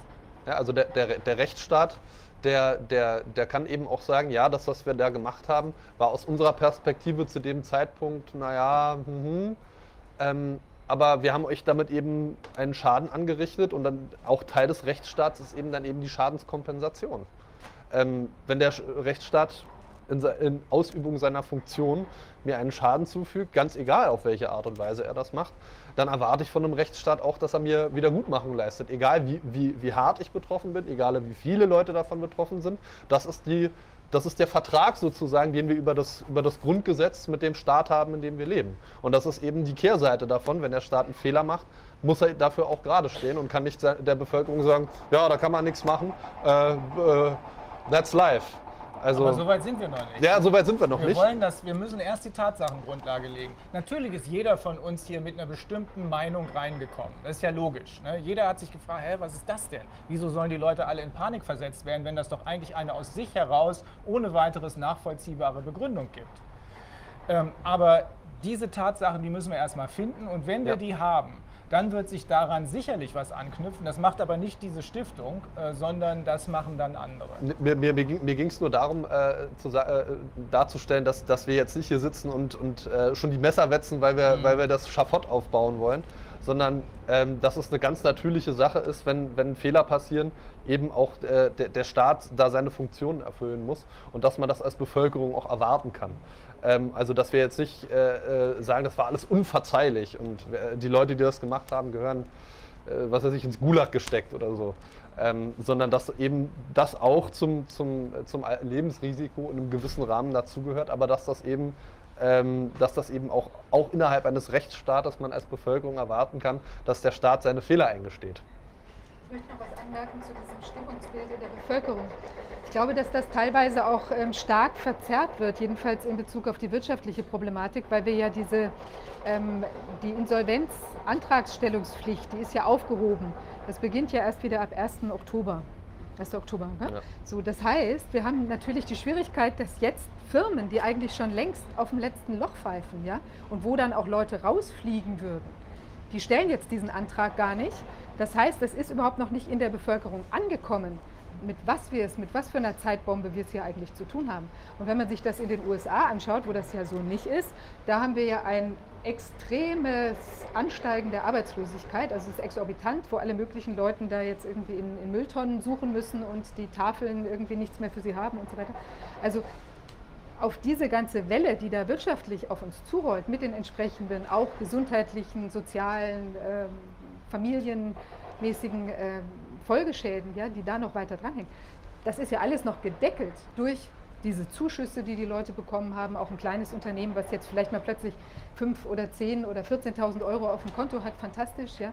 Ähm, da leben die vielleicht besser für einen Moment, als sie vorher gelebt haben oder eine Gastwirtschaft oder sowas. Aber danach passiert das ja nicht, dass das schlagartig wieder hochgeht. Ja? Also wenn Sie jetzt irgendeinen kleinen äh, Friseurladen haben oder Sie haben irgendeinen anderen Laden, einen, einen Gastronomiebetrieb, der kann sich vielleicht einen Monat, zwei Monate irgendwie halten ohne die, die entsprechenden Einnahmen. Dann kommt er noch so ein bisschen über die, über die äh, Runde. Und wenn das nicht sofort ähm, wieder hochgeht, dann ist der geliefert. Ja? Und das wird sich erst zum Herbst wieder ähm, vielleicht realisieren, pünktlich zu einer möglichen Es wird ja mal angekündigt, die zweite Welle. Vielleicht gibt es dann nochmal eine weitere Verschiebung von dieser äh, Oder die Insolvenzantragspflicht. Schweinegrippe wird wieder rausgekramt. Also man weiß nicht, was geschieht, aber das ist auch nochmal der Aspekt, weshalb wir eben ganz genau hingucken müssen, hat dieses Krisenmanagement jetzt funktioniert? Ja, nein. Und was müssen wir verbessern? Es gibt ja auch den nationalen ähm, Pandemieplan, ja, der ist ja festgelegt, den gibt es eigentlich seit vielen Jahren, zum Beispiel welche statistischen Untersuchungen ähm, durchgeführt werden müssen. Ähm, auch, auch zum Beispiel dieser Aspekt, dass da nicht obduziert wurde oder all diese Sachen, ja, das müssen wir so aufbauen, dass wenn noch mal sowas kommt, gefährlicher, ungefährlicher, wer, wer weiß es, das muss so sein, dass da ein, ein System abzuarbeiten ist und man eine valide Tatsachenbasis hat, auf der man dann entsprechend Entscheidungen treffen kann. Aber um nochmal auf Ihre ursprüngliche Frage des Stimmungsbildes zurückzukommen. Selbst wenn das jetzt so wäre, was ich stark bezweifle, dass die Zustimmung immer noch uneingeschränkt hoch ist, ähm, dann kann die sich nur verschlechtern, wenn das volle Ausmaß der wirtschaftlichen, die gesundheitlichen, das werden wir dann noch sehen, aber wenn das volle Ausmaß der wirtschaftlichen Katastrophe sichtbar wird. Und Sie haben ja mitgekriegt, da gab es diese komische KSK-Geschichte, äh, teilweise unterwandert äh, von Rechtsradikalen, teilweise auch sicherlich nicht von denen unterwandert.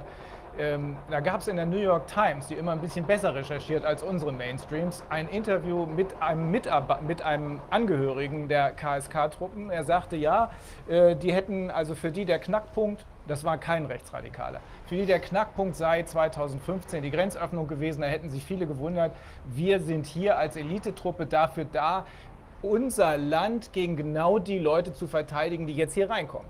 Das verstehen wir nicht. Kann da, man kann dazu stehen, wie man will, aber das, sagt er jedenfalls, war der Knackpunkt, wo die sich gesagt haben, so, jetzt bereiten wir uns mal aufs Schlimmste vor und haben dann überall im Land wohl auch ein paar Waffenlager gehabt, sind aber unterstützt offenbar von der Wirtschaft, von weiten Teilen der Wirtschaft, auch von Banken und haben daher auch interessante Informationen, die sich auch mit denen decken, die ich habe.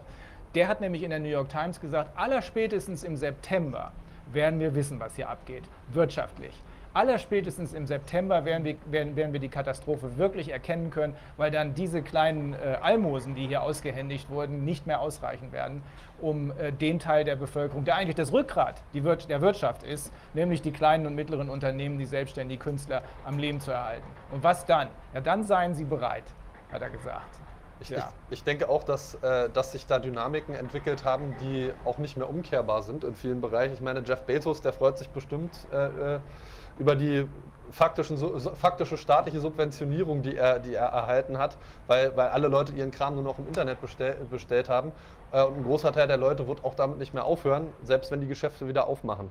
Äh, und spätestens, äh, ich denke dann auch, wenn Kurzarbeit und diese ganzen, diese ganzen Lebenserhaltungsmaßnahmen Ende des Jahres auslaufen, ähm, dann laufen wir da wirklich Gefahr, in eine, eine noch nie dagewesene Ketteninsolvenz von, von Unternehmen äh, reinzuschlittern. Wenn da die ersten Zuliefererunternehmen nicht mehr, nicht mehr liefern können, dann können die produzierenden Unternehmen nicht mehr produzieren, dann, dann, dann bricht das ganze, läuft das Gefahr, das ganze System in sich zusammenzubrechen, äh, wie man das ja bei, aus der Baubranche kennt, wenn dann irgendeiner äh, der Zulieferer auf einmal insolvent wird und der Bauherr dann, äh, der, der Bauunternehmer dann und so weiter. Oder bei den, äh, bei, wenn, wenn in der Schlüsselindustrie, in der Auto, Autowirtschaft, da, äh, da besteht die Gefahr, die Gefahr ja auch. Äh, und von daher denke ich, dass ähm, spätestens wenn die Leute, wenn die Leute da äh, merken, dass es über lange, lange, lange Zeit schlechter aussehen wird für sie, ich glaube, da wird, da wird die Meinung kippen. Allerspätestens dann viele Menschen, Personen wirken in der, in der Stiftung mit dem Ausschuss, außer Ihnen, die jetzt hier sitzen? Die Stiftung selbst besteht nur aus uns vier. Äh, alle anderen, die wir ursprünglich auch ähm, als Beirat oder so vorgesehen haben, einige sind ja, sind ja da, in dem Beirat, aber alle anderen sind sozusagen als Auskunftspersonen äh, auch teilweise auf eigenen Wunsch. Sie wollen sich nirgendwo festbinden oder so, aber sie stehen zur Verfügung als Auskunftspersonen. Es würde mich auch sehr wundern, wenn die, die ja eigentlich in die gleiche Richtung arbeiten wie wir, plötzlich sagen würden, wir erzählen dir nichts mehr. Also die, mit denen, mit denen wir gesprochen haben, haben allesamt gesagt, na klar, fragt uns einfach meine, das, es geht ja auch letztlich nicht darum, irgendwie eine Lagerbildung voranzutreiben, sondern äh, ich denke, wir, wir, wir wollen alle, alle genau das Gleiche. Äh, und das ist eigentlich auch das, was wir äh, kommunizieren und rüberbringen wollen, dass es nicht darum äh, um, um Personalien per se geht, sondern darum, dass einfach nur irgendeiner mal den Anfang machen muss und sagen, lasst uns doch mal wieder reden miteinander. Eine Frage aus der Perspektive von Journalisten. Die, äh, der zivile Diskurs und die Debatte ist ja sehr wichtig, gerade am Anfang im Lockdown, als es entscheidend war, wa, äh, wohin es geht, was passierte, gerade der März war ja sehr entscheidend. Und da gab es ja dann schon die ersten Demonstrationen, die nun seit Monaten auch überall im Land äh, stattfinden. Und die waren ja in Berlin zum Teil erstmal am Rosa-Luxemburg-Platz. Das haben Sie wahrscheinlich alle äh, mit, mitbekommen. Und dort wurden äh, gleich von der Polizei schon im März äh, Journalisten, äh, ich, ich, weiß nicht, wie man es jetzt in der Fachsprache sagt, vorläufig äh, festgesetzt oder wie nennt man das? Oder, oder in Gewahrsam, ich weiß nicht, wie man das. Also auf jeden Fall, sie wurden halt an der Ausübung ihrer Arbeit gehindert. Das waren dann ähm, Mitglieder der Einsatzhundertschaften der Bereitschaftspolizei, die dort äh, zum Einsatz kamen. Wir haben eben äh, einige Betroffene sitzen auch hier äh, im, im Kreis. Die haben tatsächlich Journalisten gehindert am Filmen, am Fotografieren, am, am, am, Notizen machen, haben auch, wenn man dann in die sogenannte Bearbeitungsstraße oder Bearbeitungsgasse, wie gesagt, ich weiß nicht die genauen ähm, Fachbegriffe, aber da gab es dann eben so Bereiche, wo dann die festgesetzten Personen bearbeitet wurden, die Identität festgestellt wurden und wo man zum Teil Stunden verbracht hat, ja, Stunden. Und in der Zeit konnte man natürlich äh, als Journalist nicht weiterarbeiten. Und teilweise wurden dann eben auch die Geräte alles weggenommen, alles durchsucht. Wenn sowas in China, in Russland oder in der Türkei passiert, dann gibt es einen riesen Aufstand, dann gibt es einen riesen Skandal. Ja, dann wird das von allen verurteilt, von Reporter ohne Grenzen, vom Deutschen Journalistenverband, von der DJU, Deutsche Journalistenunion, in der Vereinten Dienstleistungsgesellschaft. Da ist die Vereinigte Dienstleistungsgesellschaft. Ich habe von denen zumindest noch nichts vernommen. Vielleicht haben sie was gesagt und ich habe es nicht mitbekommen. Ich habe vielleicht an dem Tag ausgerechnet keine Zeitung gelesen, aber da sitzt die DJU. Das ist die zweitgrößte Journalistengewerkschaft in Deutschland nach dem DJV, dem Deutschen Journalistenverband. Warum verurteilen die nicht, dass Journalisten in Deutschland an ihrer Arbeit gehindert werden von äh, Polizeivollzugsbeamten? Und zwar massiv, und zwar seit Monaten und immer wieder. Ich finde, das ist ein Riesenskandal und sie sollten eben auch Betroffene Journalisten, die strafrechtlich verfolgt werden, weil sie ihre Arbeit gemacht haben, wegen mutmaßlichem Verstoß gegen das Infektionsschutzgesetz oder gegen die Eindämmungsmaßnahmenverordnung oder gegen irgendwelche Erlasse, die sollten auch angehört werden, nicht nur Mediziner. Das machen wir. Äh, das ist ja ein wichtiger Bereich, der aufzuklären ist. Wie kommt das, dass wir plötzlich vollkommen gleichgeschaltete Medien haben? Als würden die alle denselben Text nur mit, anderen, mit einer anderen Überschrift oder so bringen. Was Sie da eben geschildert haben, das wusste ich nicht. Das ist dokumentiert. Das ja. dokumentiert mit, mit den Nummern der Aber ich glaube Ihnen das. Bereitschaftspolizisten. Ja. Die haben ja alle Nummern, so Mhm. ein Code äh, hinten auf der Uniform. Und die sind mit, nicht nur mit Gewalt vorgegangen, sondern die haben einfach stundenlang, manchmal sechs, sieben Stunden lang einzelne Journalisten am Arbeiten gehindert. Und da ist keine Reaktion gekommen. Also ich will Ihnen sagen, ohne, Ja, ich will hab Ihnen ohne, Verfahren laufen. Viele, die sitzen, haben Verfahren laufen. Das kann nicht wahr sein. Also ohne, dass man das überhaupt erst ermitteln muss. Dafür braucht man keinen Untersuchungsausschuss. Kann man Ihnen so sagen, so geht's gar nicht. Das ist das zentrale Element der Demokratie, die Meinungsfreiheit. Das ist also das, äh, was ich in den USA leider hier nicht äh, gelernt habe bei einem richtig klasse Professor. Free Speech. Das geht nicht ohne äh, den ersten Zusatzartikel. Ähm, es geht nicht ohne die Meinungsfreiheit Artikel 5 bei uns. Und wenn das so beschränkt wird, das kann ich Ihnen ja so sagen, äh, das, das, das ist verfassungswidrig. Und äh, man wird dann zum LKA im Nachgang eingeladen und muss sich dort, wird dort befragt. Äh, es gibt Platzverbotsverfügungen, ähm, Platzverweise äh, und also ge gezielt gegen Pressevertreter. Bei manchen gehen sie auch nach Hause, die, der Staatsschutz des LKA. Wie Ja. gesagt, wenn sowas in China, in Russland oder in der Türkei Äh, passiert, gibt es hier immer einen riesen Aufschrei. Und jetzt passiert es in Deutschland, also hier in diesem Land, in, äh, man sagt ja, die Medien sind die äh, vierte Ja. Gewalt. Und wenn die jetzt, wenn da massiv Repression und Restriktion äh, passieren, warum hört man davon nichts?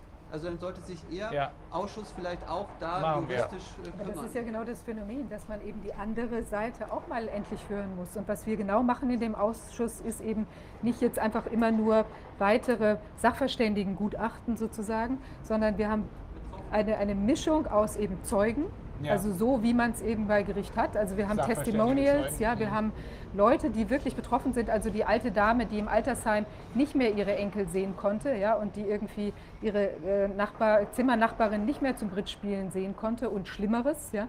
Also die wird gehört. Und dann werden wir Leute, die zum Beispiel, ähm, ich weiß nicht, 20 ein Betreuer von 20 Personen, der sagen kann, das, das vollzieht sich nicht nur in diesem einen Einzelfall, der jetzt mal bekannt wird, sondern das vollzieht sich bei all diesen Menschen. Und dann haben wir jemanden, der sagen wird, der sie vielleicht aus dem Pflegedienst insgesamt einen Überblick hat. Das ist auch nicht nur in diesem einen Ort so, sondern überall. Und dann gibt es noch jemand, der zum Beispiel ein Gerontologie-Wissenschaftler ist und der sagt, was macht das mit diesen Menschen? Ja, das erhöht zum Beispiel die Sterblichkeit wegen Demenz und so weiter. Und das ist jetzt auf diesen Bereich bezogen, aber Journalismus genau das Gleiche. Also wie werden die Journalisten in ihrer Arbeit gehindert, unterdrückt?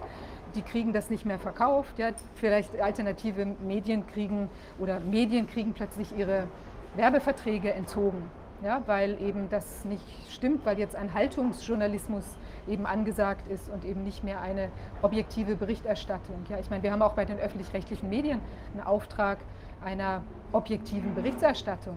Also wie, inwieweit ist der gegeben oder inwieweit müsste da zum Beispiel auch wieder in Bezug auf künftige Pandemien nachgebessert werden, dass sowas nicht passieren kann. Dass auch wichtige Stimmen, die eine andere, einen anderen, ähm, eine andere Informationsgrundlage haben, dass die auch gehört werden können. Ja? Meine Meinung, Meinungsfreiheit ist ja immer Freiheit von Meinungen, die mir unangenehm sind. Weil für, Meinungen, die mir angenehm sind, brauche ich, brauche ich, brauche ich keinen Schutz, weil die höre ich gerne.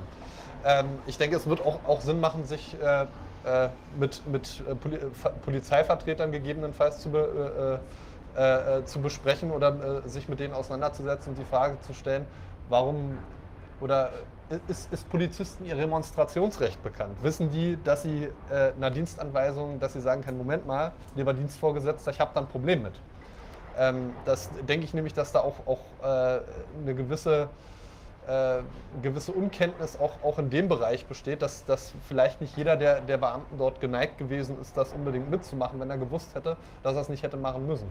Ich weiß von Betroffenen, die verhaftet wurden oder, Ja. festgenommen wurden, die haben die Polizisten, die Polizeivollzugsbeamten darüber aufgeklärt. Ja, okay. Das, äh, und äh, wurden trotzdem stundenlang festgehalten. Ja. Und äh, was Sie auch schon vorhin gesagt haben, dann teilweise auch in äußerster Enge, also in, in engstem Raum. Entweder sogar mehrere Personen in einer sogenannten Wanne, in so einer blauen Ja. Wanne, also in so einem Ja. größeren Wagen, oder in so einer sogenannten Bearbeitungsgasse in größter Enge, äh, wo also dann wirklich man dicht auf dicht gestanden ist äh, und Da, da, wird, da wird der Infektionsschutz durchgesetzt an der Stelle. Also, Aber Ihre Frage war ja auch, wieso sagen die Mainstream nichts dazu? Ja? Das können Sie wahrscheinlich nicht beantworten, außer Sie hören solche.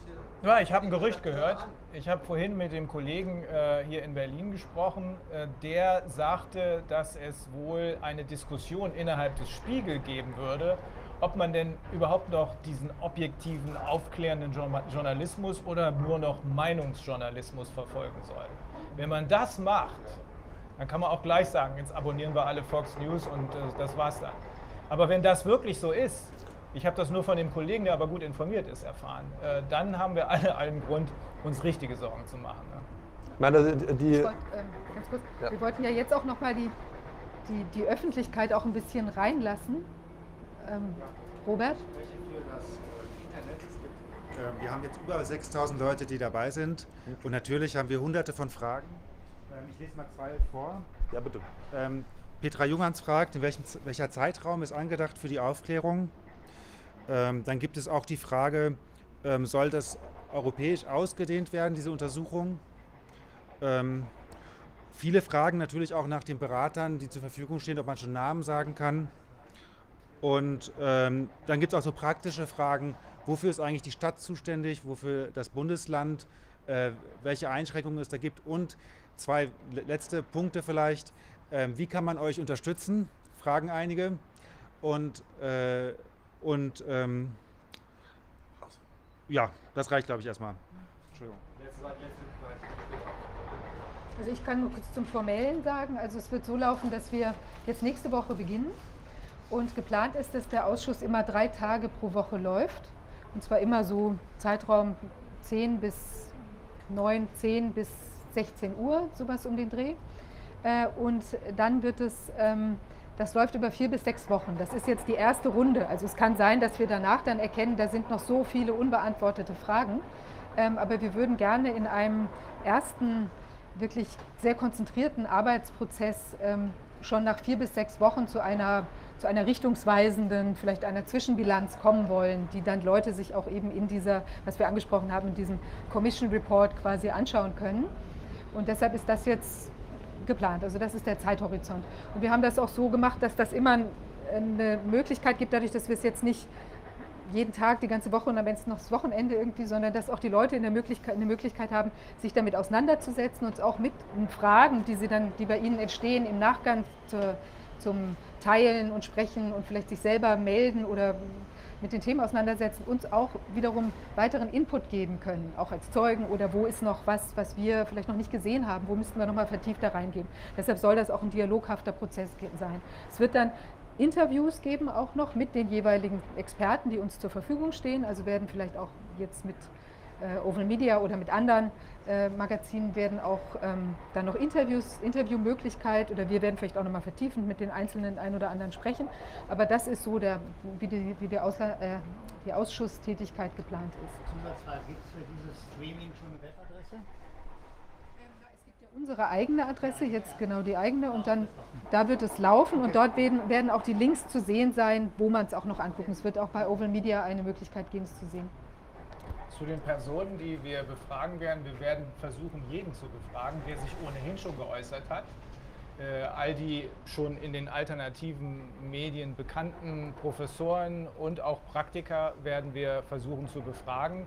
Wir gehen auch davon aus, dass sie uns alle antworten werden, weil warum soll man das nicht tun?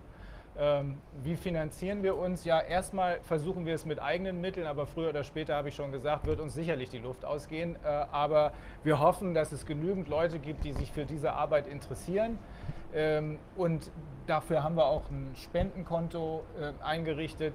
Also ich gehe davon aus, dass uns nicht die Luft ausgehen wird, sondern dass wir mit dem, was wir tun, auf immer größere Zustimmung, jedenfalls aber auf ein immer größeres Interesse treffen werden. Und das wird uns weitertragen, solange bis wir die konkreten Fakten haben, die wir brauchen. Wie lautet das Spendenkonto? Ähm, das kann man auf der, ist, wir haben ein Rechtsanwaltsanderkonto eingerichtet, dass das auch klar ist, dass das nur diesem Zweck äh, zur Verfügung äh, gestellt wird und eben nicht in irgendwelche anderen Taschen wandert. Das ja. soll wirklich alles, das ist alles ganz transparent. Also es gibt hier irgendwie ähm, genau, deshalb ist es direkt da schon verankert. Und man kann uns aber auch anderweitig noch unterstützen. Wir haben auf der Webseite, also corona-ausschuss.de oder auch Punkt, äh, genau, .com haben wir, glaube ich, auch. Ähm, da kann man das finden.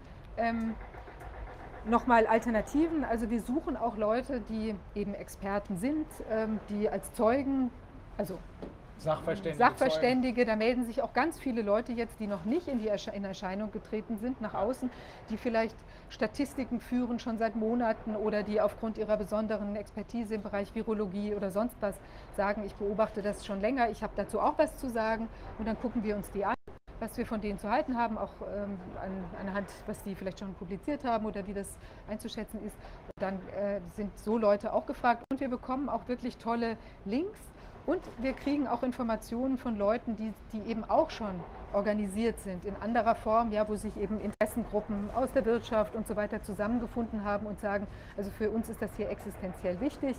Ähm, auch die Arbeit im Ausschuss ist für uns existenziell wichtig, weil wir müssen eben auch gucken, dass wir hier äh, in ein paar Monaten auch noch irgendwie unsere Löhne bezahlen äh, können. Ja, und deshalb muss das eben auch einfach beendet werden und darf nicht unendlich fortgeschrieben werden. Oder wenn es fortgeschrieben wird, dann muss einfach die Basis dafür stimmen.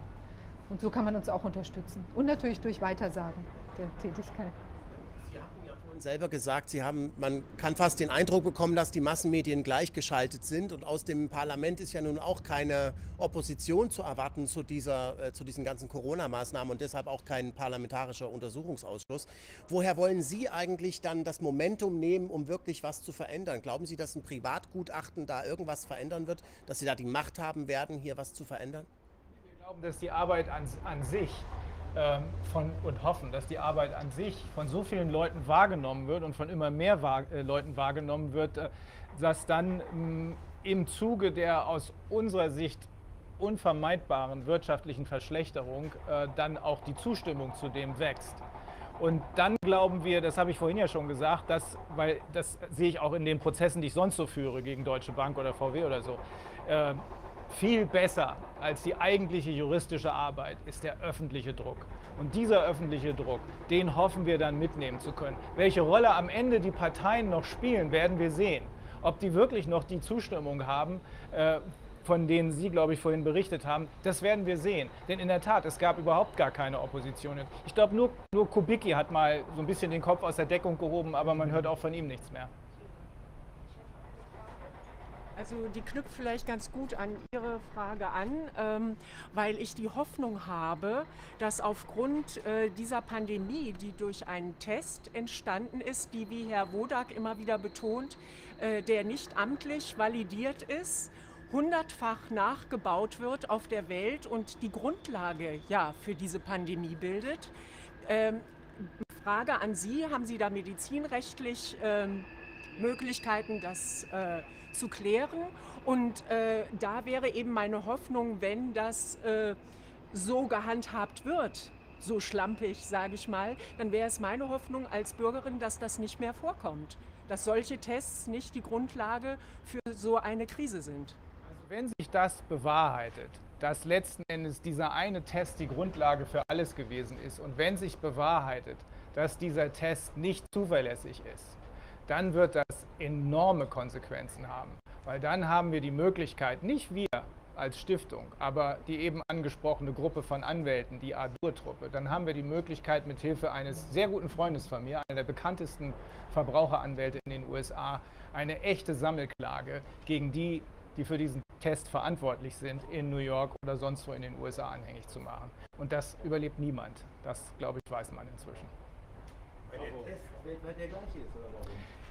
Jedenfalls ist das der Eindruck, den ich im Moment habe. Ich habe ähm, hab, ähm, Herrn Wodak dazu gefragt und ich meine, vielleicht irre ich mich, ich, ich rede jetzt so ein bisschen ins Unreine, ich meine, er hat mir bestätigt, dass dieses eine Protokoll sozusagen die Bauanleitung war für die Tests, die dann von dieser Firma Tipmol-Biol, glaube ich, erstellt wurden und die auch sofort rausgegangen sind in die ganze weite Welt. Und das war dann wohl wiederum die Grundlage für viele, viele andere Tests. Aber das werden wir genau rausfinden müssen, bevor man hier abschließend sowas sagt. Nur wenn sich das rausstellt, dann schlagen wir zu. Nicht als Stiftung, aber mit dem Kollegen. Ich habe noch mal eine Frage. Welche Rolle spielen auch die wirtschaftlichen Fragen in dem ganzen äh, Komplex? Es gibt ja verschiedene Finanz Finanzanalytiker, wie zum Beispiel Dirk Möller und andere, aber auch Professoren und so weiter, die sagen, da wurde, also ganz grob zusammengefasst, da wurde ein Crash ausgelöst, der vorher sowieso drohte und nun wird er kontrolliert äh, durchgezogen. Werden auch solche Leute befragt und nach ihren Grundlagen, auf die sie das stützen? Ganz sicher. Also äh, das ist eine Vermutung, die kann man leicht haben, dass das, was ohnehin schon am Wackeln war, nach zehn Jahren Gelddrucken, äh, dass man dafür irgendwie jetzt eine Erklärung braucht. Und da kam Corona gerade recht. Ne? Kann man sagen, so, jetzt bricht alles zusammen. Also es war nicht unsere Politik des Gelddruckens damals und Rettung der Banken und so weiter, sondern es war Corona. Natürlich gehen wir dem nach und wir fragen auch äh, Leute wie Professor Homburg und wir fragen auch äh, Dirk Müller, Müller danach.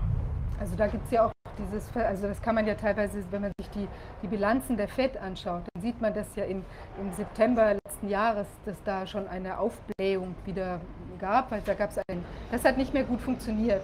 Und das ist immer ein Zeichen dafür, dass das Vertrauen in diesem Markt der Banken untereinander schon zu dem Zeitpunkt stark beschädigt war, also dass man gefürchtet hat, dass da Banken in die, in, die, äh, in eine Liquidität, ähm, Liquiditätsklemme geraten könnten und eben eventuell pleite gehen könnten. Da ist die FED schon massiv reingesprungen. Ja? Und dann ist das ja, wenn man sich das anschaut, das ist wirklich so eine Entwicklung, so ein bisschen. Und dann mit Corona, zack, also da hat man plötzlich irgendwie ähm, riesige Mengen Geld reingesetzt und hat zugleich auch noch die relativ hohen ähm, ähm, Reserven, also die müssen immer eine, eine gewisse Mindestreserve hinterlegen, ja, für die, ähm, wenn, sie, wenn sie Geld verleihen. Ja. Und das war in den USA relativ hoch, drei bis zehn Prozent, kommt zum an. Und das ist seit März, also seit der Corona-Krise, ist das abgeschafft. Also die Banken müssen gar nichts mehr hinterlegen. Die können einfach ohne jegliche ähm, Hinterlegung können die Geld ausleihen. Und gleichzeitig haben sie diese ganz große Summe Geld zur Verfügung gestellt bekommen. Ich bin davon überzeugt, also wenn es jetzt tatsächlich wir wieder in so eine Finanzkrise hineingelaufen wären oder sind, dann wäre die Zahlungsspritze, die die Banken bekommen hätten, garantiert nicht mehr so auflagenfrei wie in der alten Finanzkrise. gewesen, wo ja dann plötzlich die Gelder wieder als Boni bei den, ähm, bei den Mitarbeitern aufgetaucht sind, sondern da hätte es ganz klare Auflagen gegeben. Und jetzt ist natürlich durch dieses ganze Verworrene, was sich da ergeben hat, sind die, die, die Geldspritzen sozusagen äh, wieder völlig frei zur Verfügung gestellt worden. Und die Sachen muss man sich alle anschauen, ob die jetzt kausal dafür sind oder nur eine Art Trittbrettfahrer-Geschichte darstellen oder wie auch immer das zusammenhängt, ja, oder auch nötig war, auch das ist möglich. Ja. Wir müssen all diesen Verästelungen nachgehen, aber definitiv muss man die Fragen stellen. Wie wird die Sprache bei den Anhörungen sein? Ist das Deutsch, Englisch oder was ist, wenn jemand angehört wird, der weder Deutsch noch Englisch spricht, wird es in, ins Deutsche oder ins Englische übersetzt? Wenn Sie zum Beispiel jemanden anhören, der Span auf Spanisch aussagen möchte oder auf Französisch oder. Also da werden wir sicher Mittelwege finden. Normalerweise gehen wir davon aus, dass jetzt die ähm, die meisten Leute wahrscheinlich Englisch können. Ja, also bei Wissenschaftlern kann man da sowieso relativ stark von ausgehen, dass die sich auf Englisch verständlich machen können. Und bei anderen müssten wir eben einfach mit Dolmetschern arbeiten, das ist ja klar. Und sonst wird aber die generelle Sprache wird schon Deutsch sein. Und wenn wir einen englischsprachigen ähm, äh, Wissenschaftler oder sonst eine, also eine Person, die sich auf Englisch artikuliert, wenn wir die dann befragen, dann würden wir das natürlich auch immer ins Deutsche übersetzen. Aber wir werden auch während der, der, äh, der, der, des Tagens des Ausschusses sozusagen immer kleine Zusammenfassungen auch wieder immer rausschicken und die werden dann auch auf Deutsch und Englisch sein, sodass das auch Leute nachvollziehen können, ob sie jetzt in Nepal sitzen oder ob sie eben, weil wir haben es mit einer globalen Thematik zu tun. Es geht ja allen gleich, also das ist ja wirklich so. Und es sind auch die Fehler, die gemacht worden sind, auch überall gleich. Und das ist ja auch erstaunlich. Zum Beispiel das holländische RKI, wie uns die Holländer sagen, hat genau die gleichen Fehler gemacht wie das deutsche RKI. Und das ist ja faszinierend, weil man würde ja denken, also wenn jetzt bei uns, wir haben eigentlich da tolle Leute sitzen, da sitzen tausend Leute und verstehen eigentlich ihren Job. Ja? Und da kommen Ergebnisse raus. Und in Holland ist es auch nicht anders. Und da läuft es gleich oder ähnlich. Und wie kommt das zustande? Also das ist, deshalb äh, muss man da auch diese Fragen stellen auf globaler Linie. Das ist nur eine Kleinigkeit. Also ein Gedanke, der mir vorhin kam, als äh, Sie äh, meinten, naja, äh, und das tragen wir dann alles zusammen und äh, verklagen den Staat auf Schadensersatz. Ja, das ist natürlich eine, eine grundsätzlich eine sinnvolle Maßnahme. Wenn aber die Strategie äh, des Systems oder wie immer man das bezeichnet, darin besteht, hier den äh, Crash äh, zu veranstalten ja, oder zu begleiten oder kontrolliert durchgehen zu lassen, dann läuft es möglicherweise den Interessenvertretern der Gegenseite direkt rein. Da sagen die dann zahlen wir den Schadenersatz mit neu geschöpftem Geld und dann die Währung äh, oder das Finanzsystem noch schneller den Bach runter. Aber es ist nur eine Feinheit. Äh. Ja, das ist eine ganz wichtige Feinheit, denn in der Tat, mit welchem Geld wird denn der Schaden bezahlt, der hier angerichtet wurde? Wieder mit gedrucktem Geld. Deswegen gehen ja manche, ich glaube Dirk Müller auch, davon aus, dass wir jetzt in einer Rezession sind und irgendwann die Inflation unvermeidlich ist, äh, damit man diese Schulden überhaupt wieder wegkriegt. Das, das darf uns aber nicht aufhalten, sondern äh, wir müssen trotzdem unseren Job machen und wenn sich daran anknüpfend dann herausstellt, dass hier Schadensersatzansprüche umgesetzt werden müssen, dann machen wir das. Das, äh, ich hab, das, ist das, das ist völlig irre. Ich habe die erste Schadensersatzklage, äh, die es in Deutschland in dem Corona-Zusammenhang gibt. Äh, das war ein Gastronom aus der Nähe von Hannover am Landgericht Hannover vor 14 Tagen am Freitag, ich glaube vor fast genau 14 Tagen am Freitag äh, mitbeobachten können. Der Gastronom hat geklagt, er hat nicht alle rechtlichen Mittel ausgeschöpft, die ich mit reingepackt hätte, aber er hat geklagt im Wesentlichen auf der Basis von 56 Infektionsschutzgesetz analog. Ich hätte gleich äh, gesagt, ähm, da läuft ja gerade ein Ausschuss und wenn der die Informationen, die ich brauche, beschafft und ich am Ende zu einer schuldhaft fehlerhaften Handlung komme, dann gehe ich in die Vollen und klage über Artikel 34 Grundgesetz 839 BGB Staatshaftung. Ja. Ähm, das Gericht hörte sich das alles an und sagte, hm, ja, das lässt sich hören, was die eine Seite sagte, wandte sich dann an die Vertreterin der, des Landes Niedersachsen, ja, das lässt sich auch hören. Am Ende sagte er, stellen Sie sich doch mal vor, wenn ich Ihnen recht gebe. Das hat doch Auswirkungen, das muss ich doch bedenken. Das hat doch hier in Niedersachsen Auswirkungen, vielleicht bundesweit. Das geht doch über meine Kompetenz hinaus. Das kann ich doch als Jurist gar nicht mehr machen, als Richter. Dafür ist doch eigentlich der Staat zuständig. katastrophal, finde ich. Bis dahin hörte sich das an wie eine ganz normale Verhandlung, ein bisschen rumsubsumiert, ein bisschen Fakten und dann subsumiert man das ins Rechtliche. Aber dann kam die Absage. So geht es natürlich gar nicht. Ja, das ist meiner Ansicht nach spätestens, wenn wir über die echte Haftung, ähm, Staatshaftung im Sinne von eben 34 Grundgesetz, 839 BGB reden, dann geht das nicht mehr. Dann kann man auf diesem Wege nicht mehr ausweichen. Ich habe war das überhaupt erlaubt, schon eine Nachfrage, war das von dem Richter überhaupt erlaubt, das so zu machen? Muss der sich einfach klar nach dem, nach dem gesetzlichen Rahmen richten, Ja. ohne äh, was das möglicherweise dann für einen Impact oder für eine Auswirkung haben könnte? Muss sich Ja. ein Richter nicht streng nach dem gesetzlich gesteckten Rahmen richten? Ja, grundsätzlich ja. In dem Fall war es aber so, dass die Klage so aufgebaut war, dass es eben nicht über das ganz klare Haftungsrecht äh, läuft, sondern da eine Analogie zu ziehen, erst, zum, ähm, erst zu 56 Infektionsschutzgesetz und dann ist er noch ähm, übergegangen aufs allgemeine äh, Polizei- und Ordnungsrecht. Ähm, und das war, da war dann die Möglichkeit im Rahmen dieser Analogieverschachtelung, da bestand dann die Möglichkeit zu sagen, also wenn wir hier schon über Analogien reden, muss ich aber auch sehen, kann ich mit so einer Analogie am Ende den Staat ins Wanken bringen finanziell. Deswegen hätte ich, wie gesagt, gleich gesagt, 34 äh, Grundgesetz, 839 BGB, dann gibt es dann gibt's diesen Zirkus nicht. Kann man natürlich als Richter nicht sagen, oh, äh, jetzt ist der Schaden so groß, jetzt muss ich den Betrüger laufen lassen, wie man das mit der Bankenwelt gemacht hat äh, vor zehn Jahren. Ich habe hab noch eine Frage, äh, Stichwort RKI. Herr Wurk hat ja auf seiner Website mal eine E-Mail veröffentlicht, wo Mitarbeiter aus dem äh, Grippe-Web des RKI darauf aufmerksam gemacht haben, dass das eben alles so verläuft wie eine Grippewelle. Ich habe nachgefragt beim RKI und habe keine Antwort dazu bekommen. Äh, Sie haben mir erklärt, Sie würden persönliche Äußerungen nicht kommentieren. Wie schaffen, schaffen Sie, und ich weiß aus äh, persönlichen Aussagen von Leuten, die äh, bekannt sind mit Mitarbeitern des RKI, dass die Mitarbeiter des RKI nicht mit der offiziellen Linie einverstanden sind, zumindest einige. Welche Möglichkeiten schaffen Sie für sogenannte Whistleblower, Oh, um eventuell auch Ihre Expertise, Ihren Sachverstand einbringen zu können?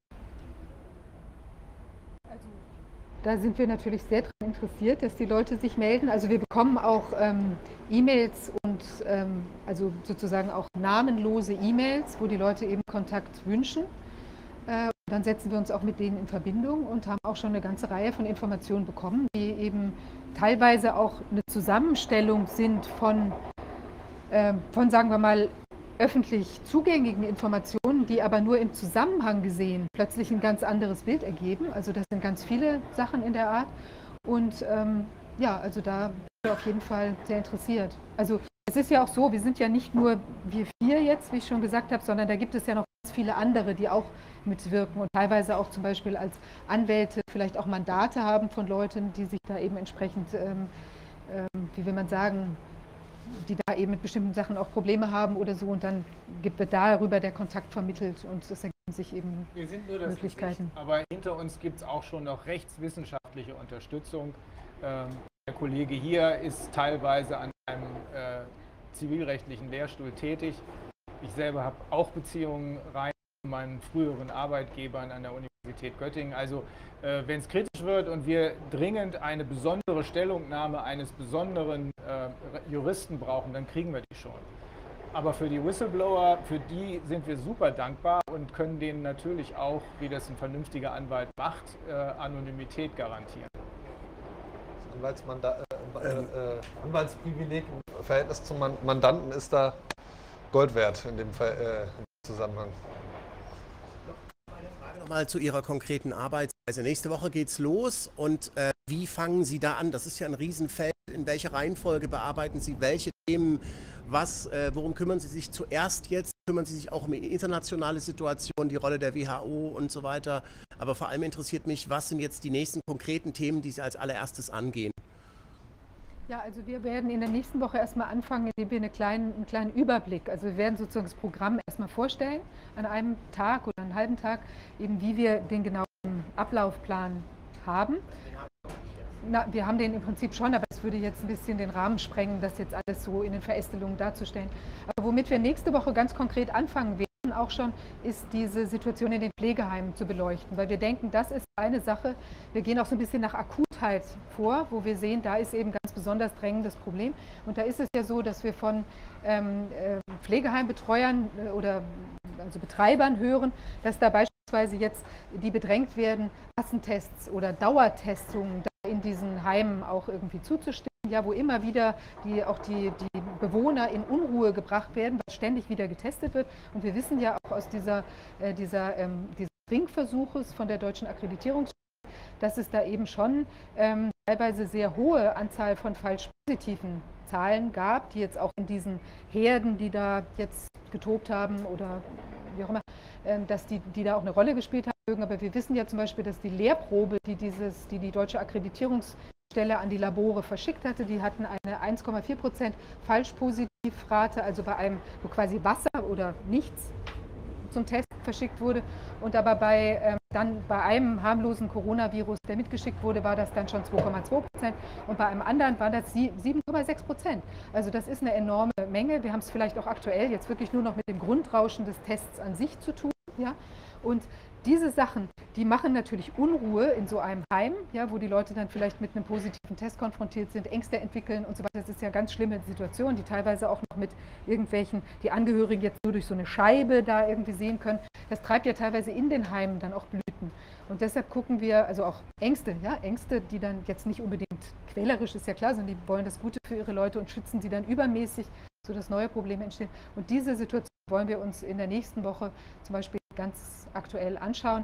Und wir werden aber vorab eben so eine Grundaufriss des Problems nochmal machen, auch mit wichtigen Filmen, die es dazu gab oder Stellungnahmen, sodass man ein bisschen reinkommt in das gesamte Thema. Und dann geht es los mit den einzelnen äh, Aspekten. Und ich denke, die werden, also die laufen im Prinzip von der Herangehensweise, so geht es eher erstmal um die Basis, ja, also auch den Test werden wir uns dann sehr schnell genauer anschauen, wie sieht es denn da eigentlich aus und dann immer äh, dann die Kollateralschäden näher aufarbeiten oder die Virusschäden, dann die Kollateralschäden näher aufarbeiten und dann entfernen wir uns sozusagen immer weiter davon, gucken uns dann die Rolle auch von, von beteiligten Personen, auch vielleicht Inkompetenzen, die an der Stelle dazu geführt haben, dass vielleicht irgendeine Studie, die dann die Leute auch in eine falsche Richtung getrieben hat, in einem Ärzteinformationsnetzwerk verbreitet wurden oder so, wo sich dann alle darauf gestützt haben, vielleicht haftungsrechtlich Ängste gehabt haben, müssen jetzt so vorgehen. Und das hat dann vielleicht auch Weiterungen geführt. Da gibt es ja diese bekannte Lancet-Studie, die dann überall verbreitet war, die ja auch Teil war, warum man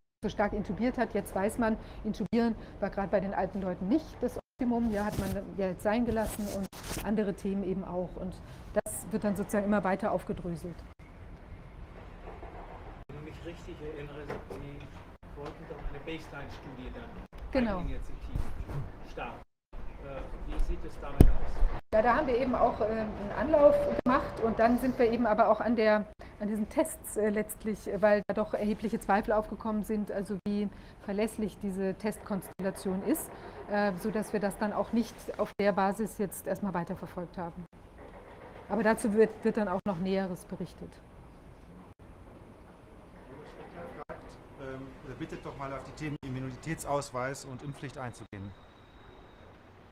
Genau, also das sind auch noch schöne Themen. Das sind eben auch ein weiterer Grund, weshalb wir denken, dass wir auch jetzt tätig werden müssen, weil wir müssen uns einfach über die Gefahrenlage tatsächlich ähm, klar sein. Das ist ja sozusagen dieses Impfen, dass wir aus der Problemlage erst herauskommen, wenn Impfstoff da ist. Das ist ja in aller Munde so.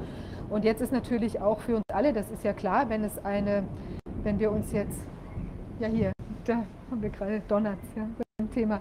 Naja, jedenfalls ähm, äh, stellt sich jetzt für uns alle die Frage, wenn wir es mit einer wirklich so gefährlichen Konstellation zu tun haben sollten, könnte es eventuell sinnvoll sein, sich impfen zu lassen, wenn wir einen verlässlichen Impfstoff hätten, der auch nicht irgendwie besondere weitere Probleme, weil es vielleicht ein unerforschtes Impfverfahren ist, äh, nach sich ziehen könnte. So. Aber jetzt, wenn wir uns die verschiedenen Punkte anschauen und es eventuell schon an dem Problem oder an der Thematik scheitert, dass wir vielleicht, was wir ergründen werden, es vielleicht mit einem gar nicht so gefährlichen Virus zu tun haben, würde sich ja dieses Impfthema Kosten und auch die Gefahr, die das für den Einzelnen bedeutet, Impfen immer auch ein Stück bedeuten kann. Das ist immer ein Restrisiko, so wie ich auch einen eine allergische Narkosereaktion haben kann, also da gibt es ja alle möglichen Aspekte, dann würde sich das eventuell da schon erledigen. Wenn wir sagen, es ist gefährlich, dann müssten wir uns, und Impfen macht Sinn, müssten wir uns das näher anschauen. Also alle diese Sachen, die müssen wir aber jetzt und Vorfeld klären und in einem auch gesellschaftlichen Diskurs, ja, denke ich, und auch indem wir alle klugen Köpfe, auch wissenschaftlichen kluge Köpfe dieses Landes ähm, vereinen, um eben zu gucken, ist das was, was wir sagen, was Sinn macht, ja, und dann steht vor dem Hintergrund auch natürlich diese Impfpflicht. Also kann das dann verordnet werden? Ja, nein. Also das muss alles untersucht werden und darauf muss eingegangen werden. Grundsätzlich ist es so, jeder körperliche Eingriff eines Mediziners eine Körperverletzung ist. Jeder invasive Eingriff ist eine Körperverletzung. Diese Körperverletzung ist nur dann gerechtfertigt, wenn der Patient vorher seine Zustimmung erteilt hat, Einwilligung erteilt hat. Die ist aber nur wirksam, wenn er richtig informiert wurde. Ohne Aufklärung keine wirksame Zustimmung. Das, was wir jetzt gehört haben, und dem gehen wir natürlich nach, ist, hier geht es ja gar nicht um eine richtige Impfung, sondern hier geht es erstmals um einen ähm, genetischen Eingriff. Das ist was ganz anderes als das, was bisher an Impfungen bekannt war. Das ist, wie Wolfgang Wodak mir erklärt hat, etwas, was eigentlich nur äh, bei dieser Krankheit, der Namen ich mir nicht merken kann, die Stephen Hawkins hatte. Nur da bei Kindern gemacht wird, damit der Körper mit Hilfe dieses genetischen Eingriffs das produziert, was er eben braucht, um diese Krankheit äh, in Check zu halten. Und das soll jetzt hier, so jedenfalls hört man das, das erste Mal großflächig durchgezogen werden. Ähm, erstens geht es gar nicht ohne Ihre Einwilligung und zweitens bin ich mal sehr gespannt, wie man begründen will, dass man eine solche vollkommen ungewöhnliche Impfung, einen solchen genetischen Eingriff durchziehen will, wenn wir hoffentlich, das will ich ja gar nicht verheimlichen, am Ende zu dem Ergebnis kommen, dass die Tatsachengrundlage dafür fehlt, weil die Gefährlichkeit der Krankheit nicht gegeben ist. Zumal da ja auch insgesamt wohl Zweifel bestehen, dass ein Impfstoff man seit 20 Jahren forscht man an einem Coronavirus-Impfstoff, also auch für andere Coronavirus-Abarten. Die Familie der Coronaviren, die lebt ja schon seit vielleicht immer schon mit uns. Ja.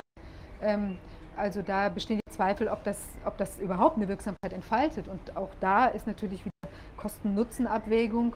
Müsste man eigentlich jetzt in die Diskussion einsteigen, ähm, bringt das was und man kann nicht immer nur sagen, das ist unsere, unsere Exit-Strategie, sondern es muss sich genau angeguckt werden und es kann nicht von oben entschieden werden, sondern muss natürlich von allen genau beleuchtet werden. Das ist ganz klar. Und es darf auch nicht im, jetzt im, wie will man sagen, Huckepack kommen mit, diesem, mit einer Art von, äh, von Ausweis, der mich veranlasst, weil ich eben zu meinem Job gehen möchte, ja, als zum Beispiel äh, aber, Arbeit, arbeitnehmende Person in, im Medizinalbereich, ja, wo das ja jetzt schon da gesetzlich auch schon so angelegt ist. Oder eben, wenn ich jetzt sage, ich möchte nach Italien reisen oder ich möchte irgendwie äh, ins Theater gehen und dann brauche ich so einen Ausweis. Das ist ja eine nötigende Situation. Die darf natürlich auch nicht. Es darf nicht keine offene Impfpflicht, dann darf aber auch nicht so eine verdeckte Impfpflicht oder eine Impfnötigung darf eben dann auch keine Rolle spielen. Also mit, mit, mit Ausweisen, die die guten von den schlechten Menschen unterscheiden, da haben wir historisch ja auch schon Erfahrungen mitgemacht. Ich weiß, ist im Rest der Welt auch nicht so gut angekommen. Also wenn es so ist, dass wie bei einer normalen Grippe auch das Virus irgendwann praktisch von selbst wieder verschwindet. Ich will mich jetzt nicht so anhören wie Trump, weil ich weiß, dass es so eben nicht ist. Aber wenn es so ist, dass es irgendwann wieder verschwindet, dann ist der Satz, dass die äh, Pandemie oder Epidemie endet, wenn ein Impfstoff gefunden ist, Quatsch. Das ist offensichtlich. Ne?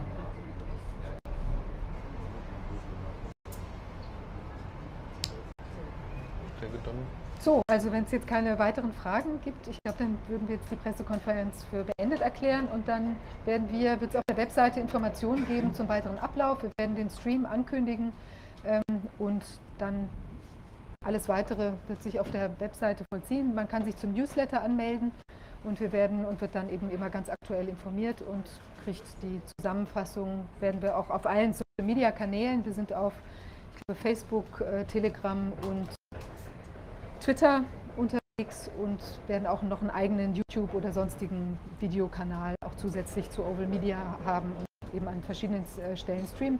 Das wird sich aber alles auf der Webseite dann anfinden. Auch der genaue Plan dessen, was wir vorhaben, damit da Sie vorher sehen können, so jetzt geht es um die gesundheitliche Seite. Wir prüfen jetzt in diesen zwei Tagen, wie ist die Gefährlichkeit wirklich, in den nächsten zwei Tagen, wie zuverlässig sind die Tests, dann wer verdient damit. Und dann geht es um die wirtschaftliche Seite. Was wird hier alles an Konsequenzen, an wirtschaftlicher, äh, wirtschaftlichen Konsequenzen aus der Corona-Maßnahmenserie zu erwarten sein? Äh, aber natürlich auch die gesundheitlichen Konsequenzen, auch die psychologischen Konsequenzen. Aber da machen wir einen genauen Plan ne? und dann auf der Website aus, damit jeder sieht, so in der Woche ist das dran, in der Woche ist das dran.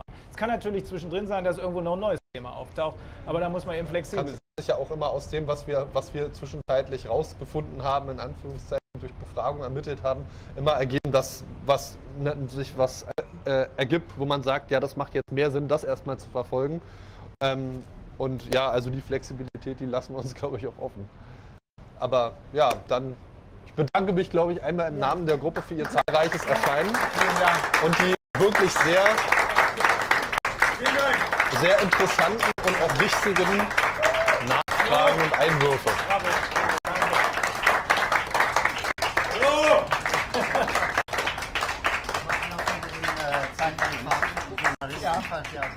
Ja, gerne. Ja, super. Äh, Und wenn die Kontakt zu, nicht ohne uns, also das, zu der bundesweiten, das hätten wir darüber Ja, fantastisch.